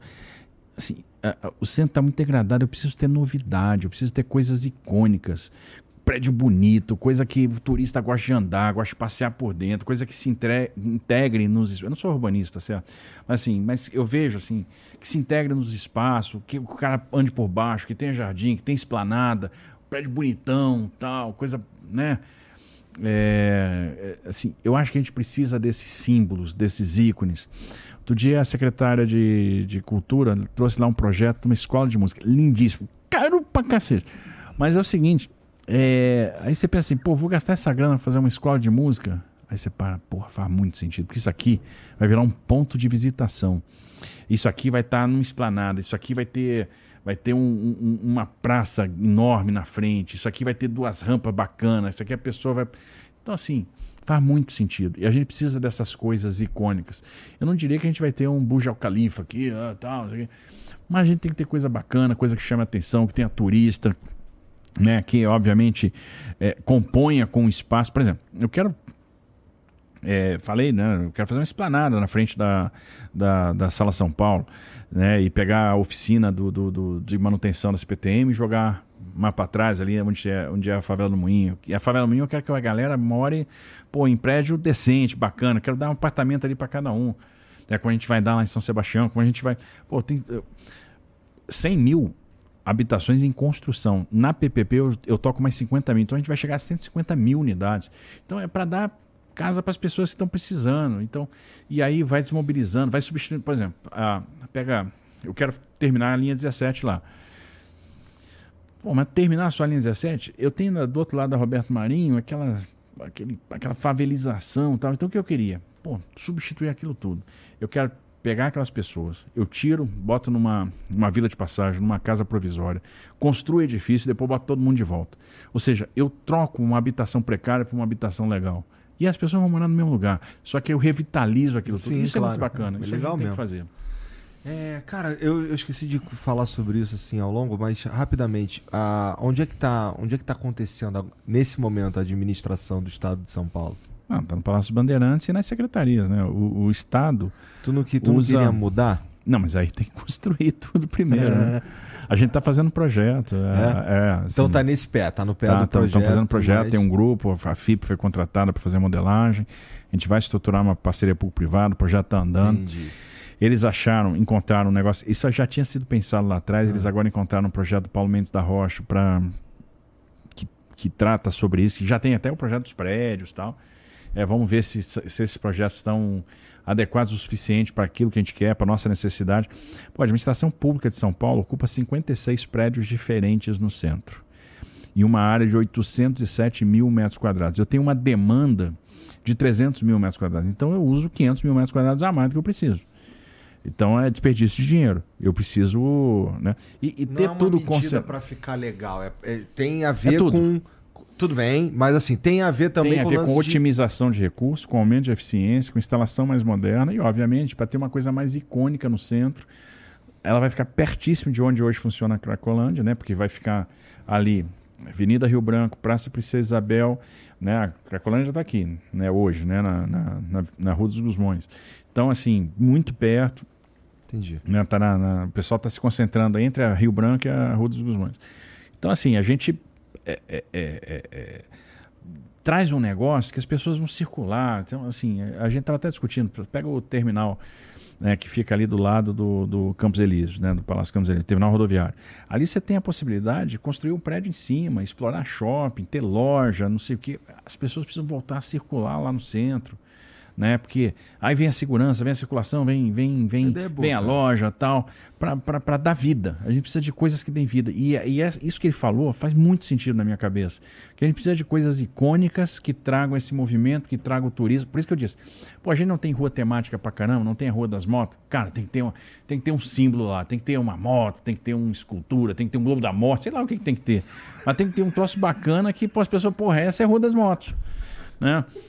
O Globo é. da Morte é sinistro. Cara. Ia ser legal, né? É, eu acho, ia ser maneiro, os caras rodopiando. Né? Mas o que, que tu vai fazer? O que, quer dizer, qual que é o plano? O que, que vai acontecer com o Palácio de Bandeirantes? Não, em princípio ele fica do jeito que está. Porque assim, qual é a ideia? A administração toda vai se concentrar e aquelas secretarias palacianas e o governador ficam no Palácio Bandeirantes. Porque aí também é bom você ter. É, é, é vamos dizer. Senão qualquer coisa o cara vai bater panela na frente da tua casa lá. Uhum, né? Entendo. E, e, e assim, é, ali tem uma boa estrutura né, de governo, acho que. É, mas você precisa condensar a administração. A administração está muito espalhada, você está perdendo muita eficiência. Eu não vejo motivo de Entendi. se desfazer do Palácio dos Bandeirantes.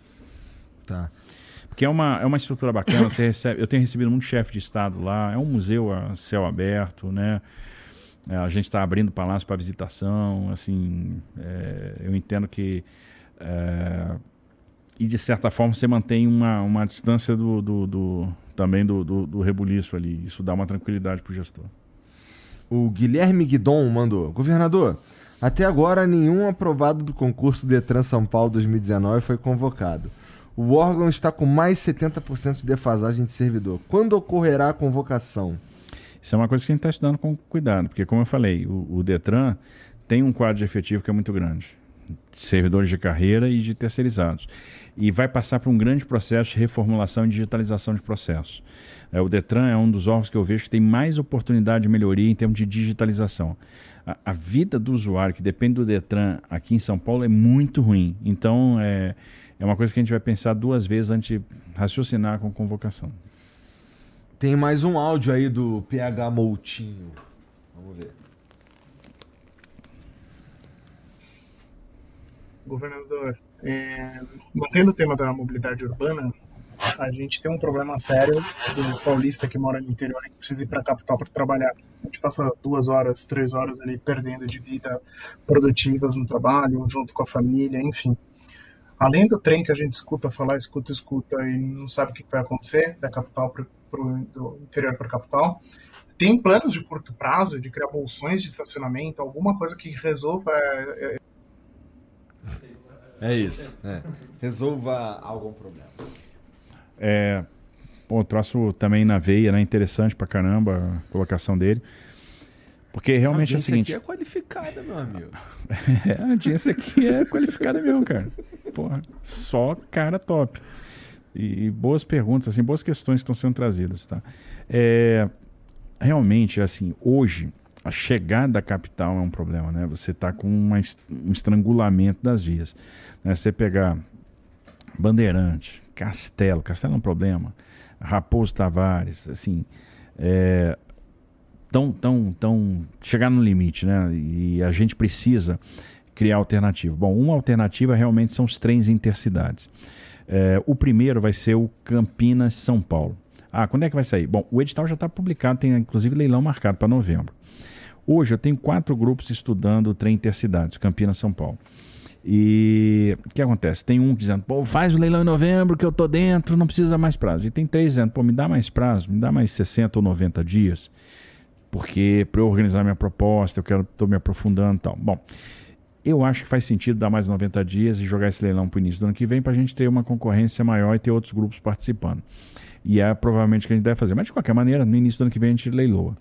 É, são dois tipos de serviço, um trem intermetropolitano, que é o que a gente chama de trem parador, né? Então ele vai, ele sai de Campinas, vai parando, né? Na, na, na região metropolitana de Campinhos, de Campinas, né? Valinhos, né? Até chegar em, em Jundiaí, depois vai, vai parando aqui Francisco Morato, Franco da Rocha, não sei o que, né? Caías, até chegar aqui em São Paulo. E tem o Expresso. O Expresso sai de Campinas, faz uma parada em Jundiaí e vem até São Paulo. É um trem de média velocidade, a gente está falando de cento e assim, 120 por hora, mas assim, na média vai andar 100 por hora, 110 por hora. Vai fazer esse trajeto aí em 64 minutos, Campinas, São Paulo. E é o primeiro. O parador fica pronto em 4 anos, o, o expresso em 7 anos. Em 7 anos você tem um trem expresso Campinas, São Paulo. Estamos estudando já o Sorocaba, São Paulo, e deverá ir a leilão em 2025. Né? Então, em 2025 a gente leilou o Sorocaba, São Paulo. E vamos iniciar o estudo do São José dos Campos, São Paulo. Então, qual é a ideia? São José, São Paulo, Campinas, São Paulo, Sorocaba, São Paulo. A gente está pegando a região que é concentradora de PIB. Né? Nós devemos é, investir muito na, na, na, na concessão é, das rodovias do Tietê. Por que, que isso é importante? Isso aí para desafogar a própria Castelo Branco. Então, é, tem um, um, determinado trecho que a turma, né, que a gente não consegue vencer a Serra de Botucatu e vem todo mundo para Castelo. Então a gente precisa ali fazer o investimento, fazer a duplicação. Então, né, é, essa a, a, Marechal Rondon precisa ter esse investimento na, até a chegada de São Paulo.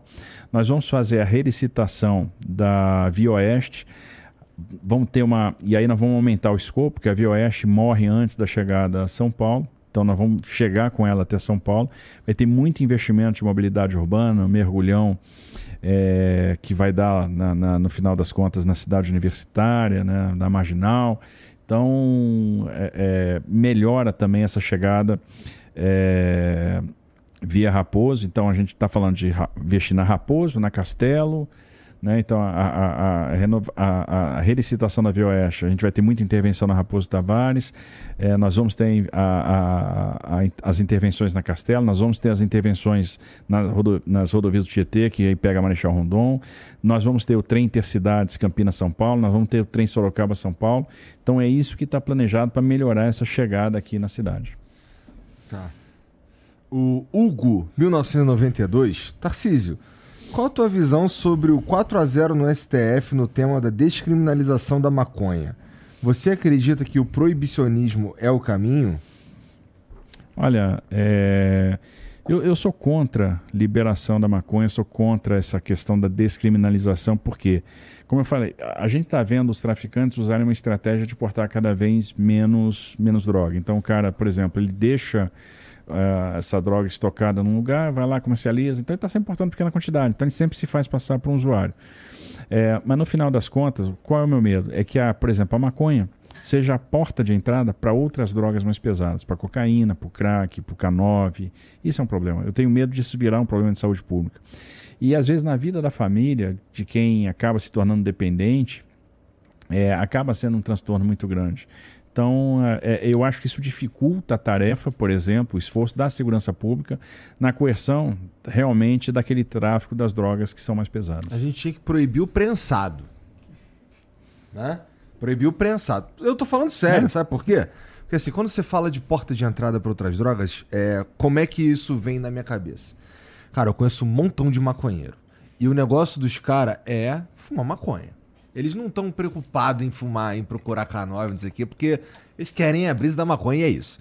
Só que o prensado, ele é necessariamente uh, oriundo do, do, do, crime organizado, né? Porque os caras plantam grandes quantidades, pegam aquilo ali, faz o prensado, não sei o quê. Estão aprendendo pra caramba. Nossa, como a gente tá aprendendo isso. E prensado, prensado eu não gosto. Aí, aí, o que acontece? O cara que. O cara, ele ir até a boca de, de fumo comprar. É, comprar o prensado ali, a gente, a gente expõe esse cara a uma porrada de coisas. A gente expõe esse cara a conflito, a gente expõe esse cara a outras drogas, a gente expõe esse cara a um monte de coisa.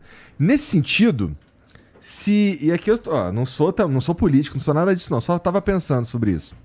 Que, pô, se a gente tem, tivesse um esquema que o cara ele pode plantar na casa dele e a gente tipo, reprimisse o prensado, aí eu pensava, eu pensaria, tá ligado? Mas eu entendo que o teu, a tua rejeição a drogas tem tem ideológico e tudo mais, vai um pouco Não, além tenho, de é, eu tenho, eu tenho, assim, eu tenho visto, assim, eu tenho passado na Cracolândia toda semana. É, não estou falando do. Na, na, Cracolândia você não tem lá o. O maconheiro. O maconheiro. É, é, outra, é outra parada aquilo lá, mas é chocante. É chocante, é chocante. Cara. Assim, você cara, vê aquelas um pessoas amigo... escravizadas, assim, as pessoas completamente degradadas. Pô, a gente precisa resgatar essas pessoas. Então, assim, é, é um caminho muito ruim, é. sabe? Essas pessoas precisam do, do nosso cuidado, nosso, precisam de resgate mesmo. Não podem ficar nessa vida. Eles têm que é. sair. Tenho, aquele amigo que eu tava comentando aqui, que, que, que foi embora pro crack e tal, cara, é, era meio parecido com isso que você tá falando. Que era, o cara sabe onde é que tem a sopa, o cara é, sabe onde é que tem um, uma, ajuda se ele passar mal, não sei o quê. Só que esse maluco tá na rua e ele tá exposto a tudo que pode acontecer na rua. Nesse caso, o meu amigo, ele, ele tomou uma porrada de uma Kombi que fazia lotação nem foi a porrada que, que, que, matou ele, é que ele caiu e bateu a cabeça no meio fio e morreu. Então, então, assim, tem um. Estar exposto a esses perigos aí, eu consigo é. entender que há um problema de fato. Por isso, abaixa o prensado e deixa os caras plantar em casa. Que aí o maconheirinho lá do prensado lá vai: peraí, não posso comprar o prensado, mas eu posso plantar em casa. Sei lá, é, tá aí uma ideia. O, o Mari, Ma, a Mari, talvez. Mari Timpone mandou: que tal? Pesquisas apontam que a educação como escudo contra a criminalidade. Calma aí. Pesquisas apontam a educação como escudo contra a criminalidade. Quando ocorre o investimento de 1% na educação, o índice de criminalidade cai 0,1%. Por que não? Uh, por que não combater a criminalidade valorizando escolas públicas estaduais como as FATECs e ETECs, com as quais deve ter mais, é bom, só parou aqui, com as quais. Tá. Bom. É. Então ela deve estar tá falando do lance do, da, da greve é. das Fatex e ETEX. É eu falei, assim, a, a, ideia, claro, que é valorizar. É, temos a limitação hoje de espaço, né? Que, pô, se eu pudesse, assim, dar uma, uma porrada de cara, pô, salário bacana tal, lógico que eu faria. Né? Isso é bom para todo mundo, isso é uma agenda bacana, uma agenda legal. Quando a gente não faz, não é porque a gente não quer fazer, é porque eu tenho uma limitação para fazer, né? É, eu acho que a gente tem que pensar no custeio dessas dessas escolas, né, juntamente com a questão das universidades federais. A gente precisa, inclusive, usar essas ETECs e FATECs de forma melhor. Em que sentido? É, em cada região do estado eu tenho a premência por determinados profissionais e muitas vezes há um descasamento dos custos que são oferecidos com a necessidade do mercado. Esse casamento eu preciso promover, porque aí eu vou ter efetividade, porque a pessoa vai estar estudando no curso técnico, mas ela sabe exatamente uhum. onde é que ela vai ser empregada logo no passo seguinte tem um investimento em estrutura, porque as escolas estão ficando envelhecidas, a gente precisa fazer uma recuperação de estrutura física, de estrutura é, laboratorial, de estrutura de parque de tecnologia de informação e, obviamente, é, é valorizar o corpo profissional, né? ter, ter mais é, professores, professores melhores remunerados. Isso vale para a escola pública também. O que, que a gente está querendo fazer? Nós, nós, vamos investir muito é, na, em ferramentas para o aprendizado. Por exemplo, a, a, nós vamos ter agora o programa de intercâmbio. Nunca teve isso. O que, que a gente quer? Mandar o aluno da escola pública para o exterior. Como é que isso vai funcionar? Eu vou fazer é, uma seleção com todos os estudantes, né, na, na transição da, da, do último ano do fundamental para o ensino médio. É, os 70 mil melhores vão ter um curso de idioma pago pelo Estado. E os mil melhores eu vou mandar para passar um semestre no exterior. Então, vou estar tá mandando mil alunos um semestre, mil alunos uhum. no outro uhum. semestre, mil alunos no outro semestre, para o cara passar lá fora, estudar tal, ter uma experiência, virar referência para os colegas. É, bônus. Oh, legal mesmo. Bônus para professor. É, por exemplo, o Estado de São Paulo paga bônus para os servidores públicos, que é uma forma de complementar salário, salário é baixo, então criam é, é, o bônus. Melhor seria que não tivesse peduricais e que todo mundo ganhasse mais. É, só que a gente precisa também, é, assim, tentar vincular isso a resultado. Então, o que, que a gente está bolando aqui? Ó, nós vamos tentar promover um crescimento no IDEB. Então, vai ter a prova do SAEB. Eu quero saber o seguinte: se a escola crescer X na prova do SAEB e atingir, é, é, se conseguir um determinado crescimento, ela atinge uma meta que eu vou chamar de ouro. E aí eu vou dar um salário de bônus para todo o corpo da escola. Professores e outros funcionários, uhum. agentes de organização escolar, todo mundo. A equipe escolar toda ganha um, um salário de bônus. Agora, se eles forem além, se eles ganharem, subirem mais do que a gente estipulou, aí a gente vai para o segundo patamar de bônus, bônus diamante, dois salários. Então a gente vai dar bônus financeiro para o atingimento de resultado. Esse bônus tem que ser é, é, essas metas, né, ouro, diamante, quanto que a gente vai subir na prova, tem que ser calibrado escola por escola, por uma razão. É, Aquelas escolas que estão muito mal, é, elas podem subir muito rapidamente.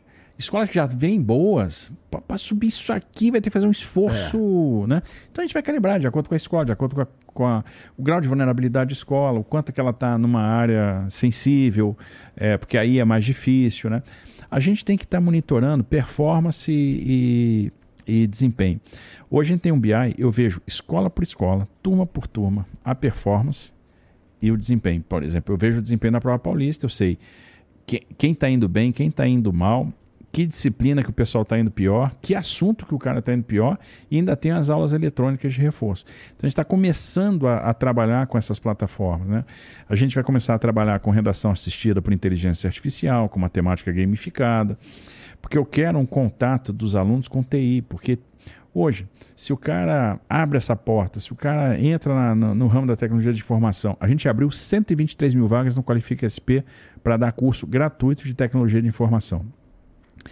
O cara abre a porta no mercado de trabalho e um programador está começando a vida lá, vai ganhar seis pau, sete pau, tá certo? Então, é importante. É, e eu quero que o aluno tenha ferramenta, eu quero que o aluno programe, para o aluno programar ele tem que saber matemática, ele tem, tem que ter raciocínio lógico, eu quero que o aluno saiba português, porque eu, o mercado vai exigir dele capacidade de se comunicar. Então eu quero que esse aluno da escola pública vença. Eu quero que ele aprenda idioma, eu quero que ele saiba matemática, eu quero que ele saiba português.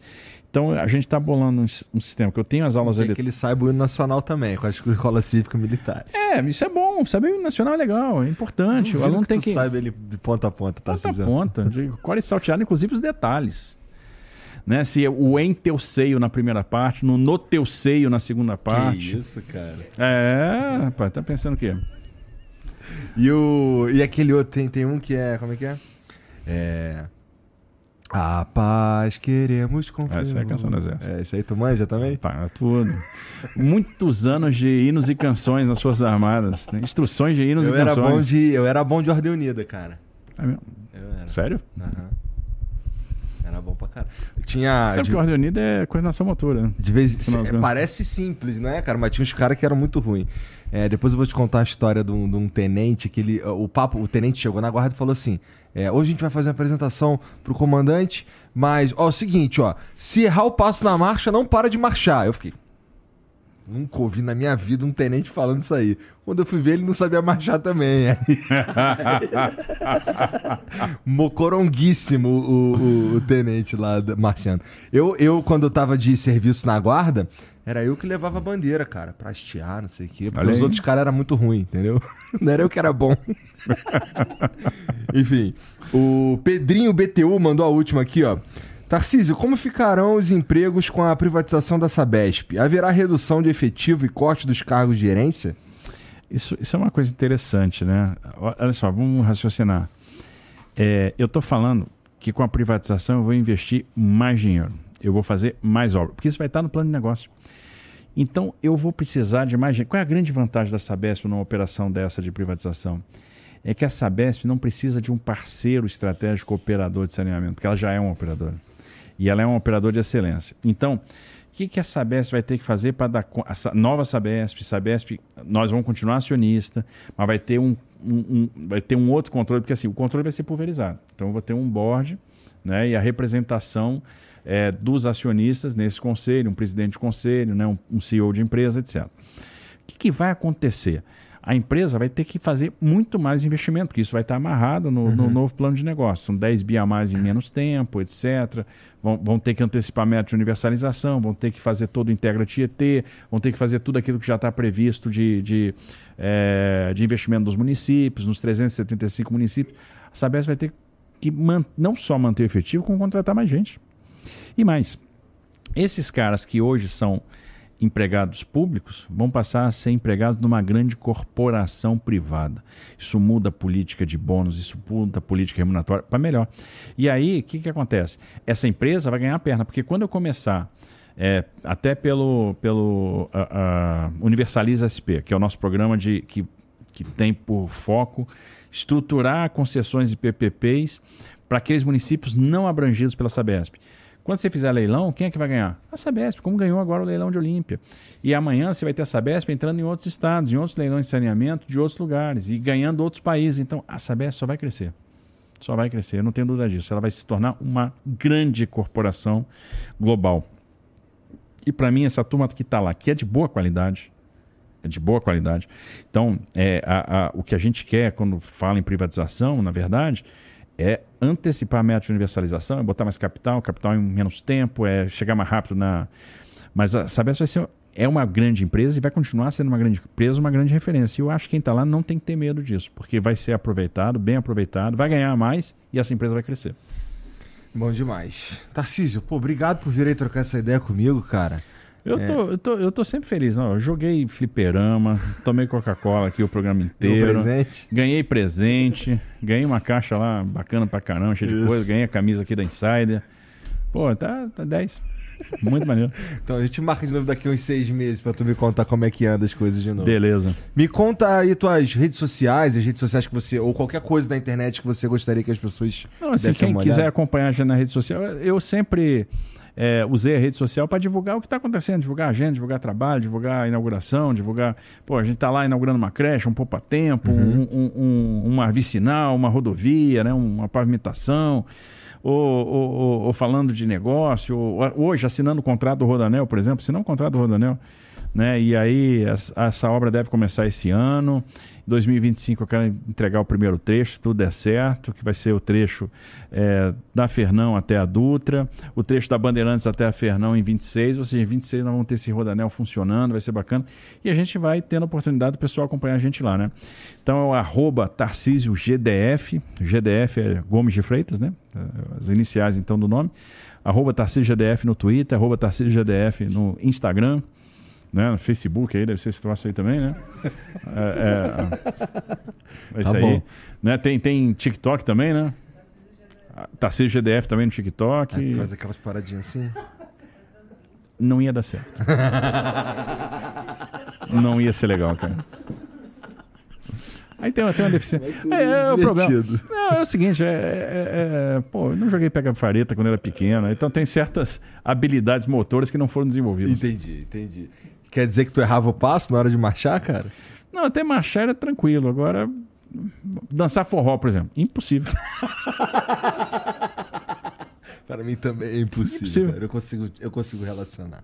Bom, ó, obrigado a todo mundo que assistiu também. Segue o Tarcísio, tá aqui embaixo, tá bom? Tudo na descrição para vocês saberem aí. Especialmente se você for de São Paulo, é importante. Independente o, o- o lado político que você apoia, é importante saber o que tá acontecendo na cidade de São Paulo. É a estratégia que eu uso. Eu sigo todo mundo que é relevante no mundo político de alguma forma. É, tá aqui embaixo na descrição. Você pode seguir a gente também aqui do Flow, também tá aqui. Pode entrar no, no Discord, que vai rolar o After Flow, é a galera conversando sobre o que a gente conversou aqui hoje. E, pô, dá o like aí, cara. Tira aí o. É só você ir ali rapidinho, dar um like e vai todo mundo ficar feliz, tá bom? Se você quiser, você pode se inscrever também aqui no Flow para não perder os próximos vídeos. E se quiser também, dá pra você virar membro. A gente cria conteúdo exclusivo pros membros aí toda semana, tá bom? É isso, não é isso, Jean? É isso. Tarcísio, mais uma vez, muito obrigado por vir, Valeu, cara. Igor. Obrigado pelo Sempre legal tempo. aí. Muito bom. E a gente se vê amanhã, tá bom? Um beijo. Tchau.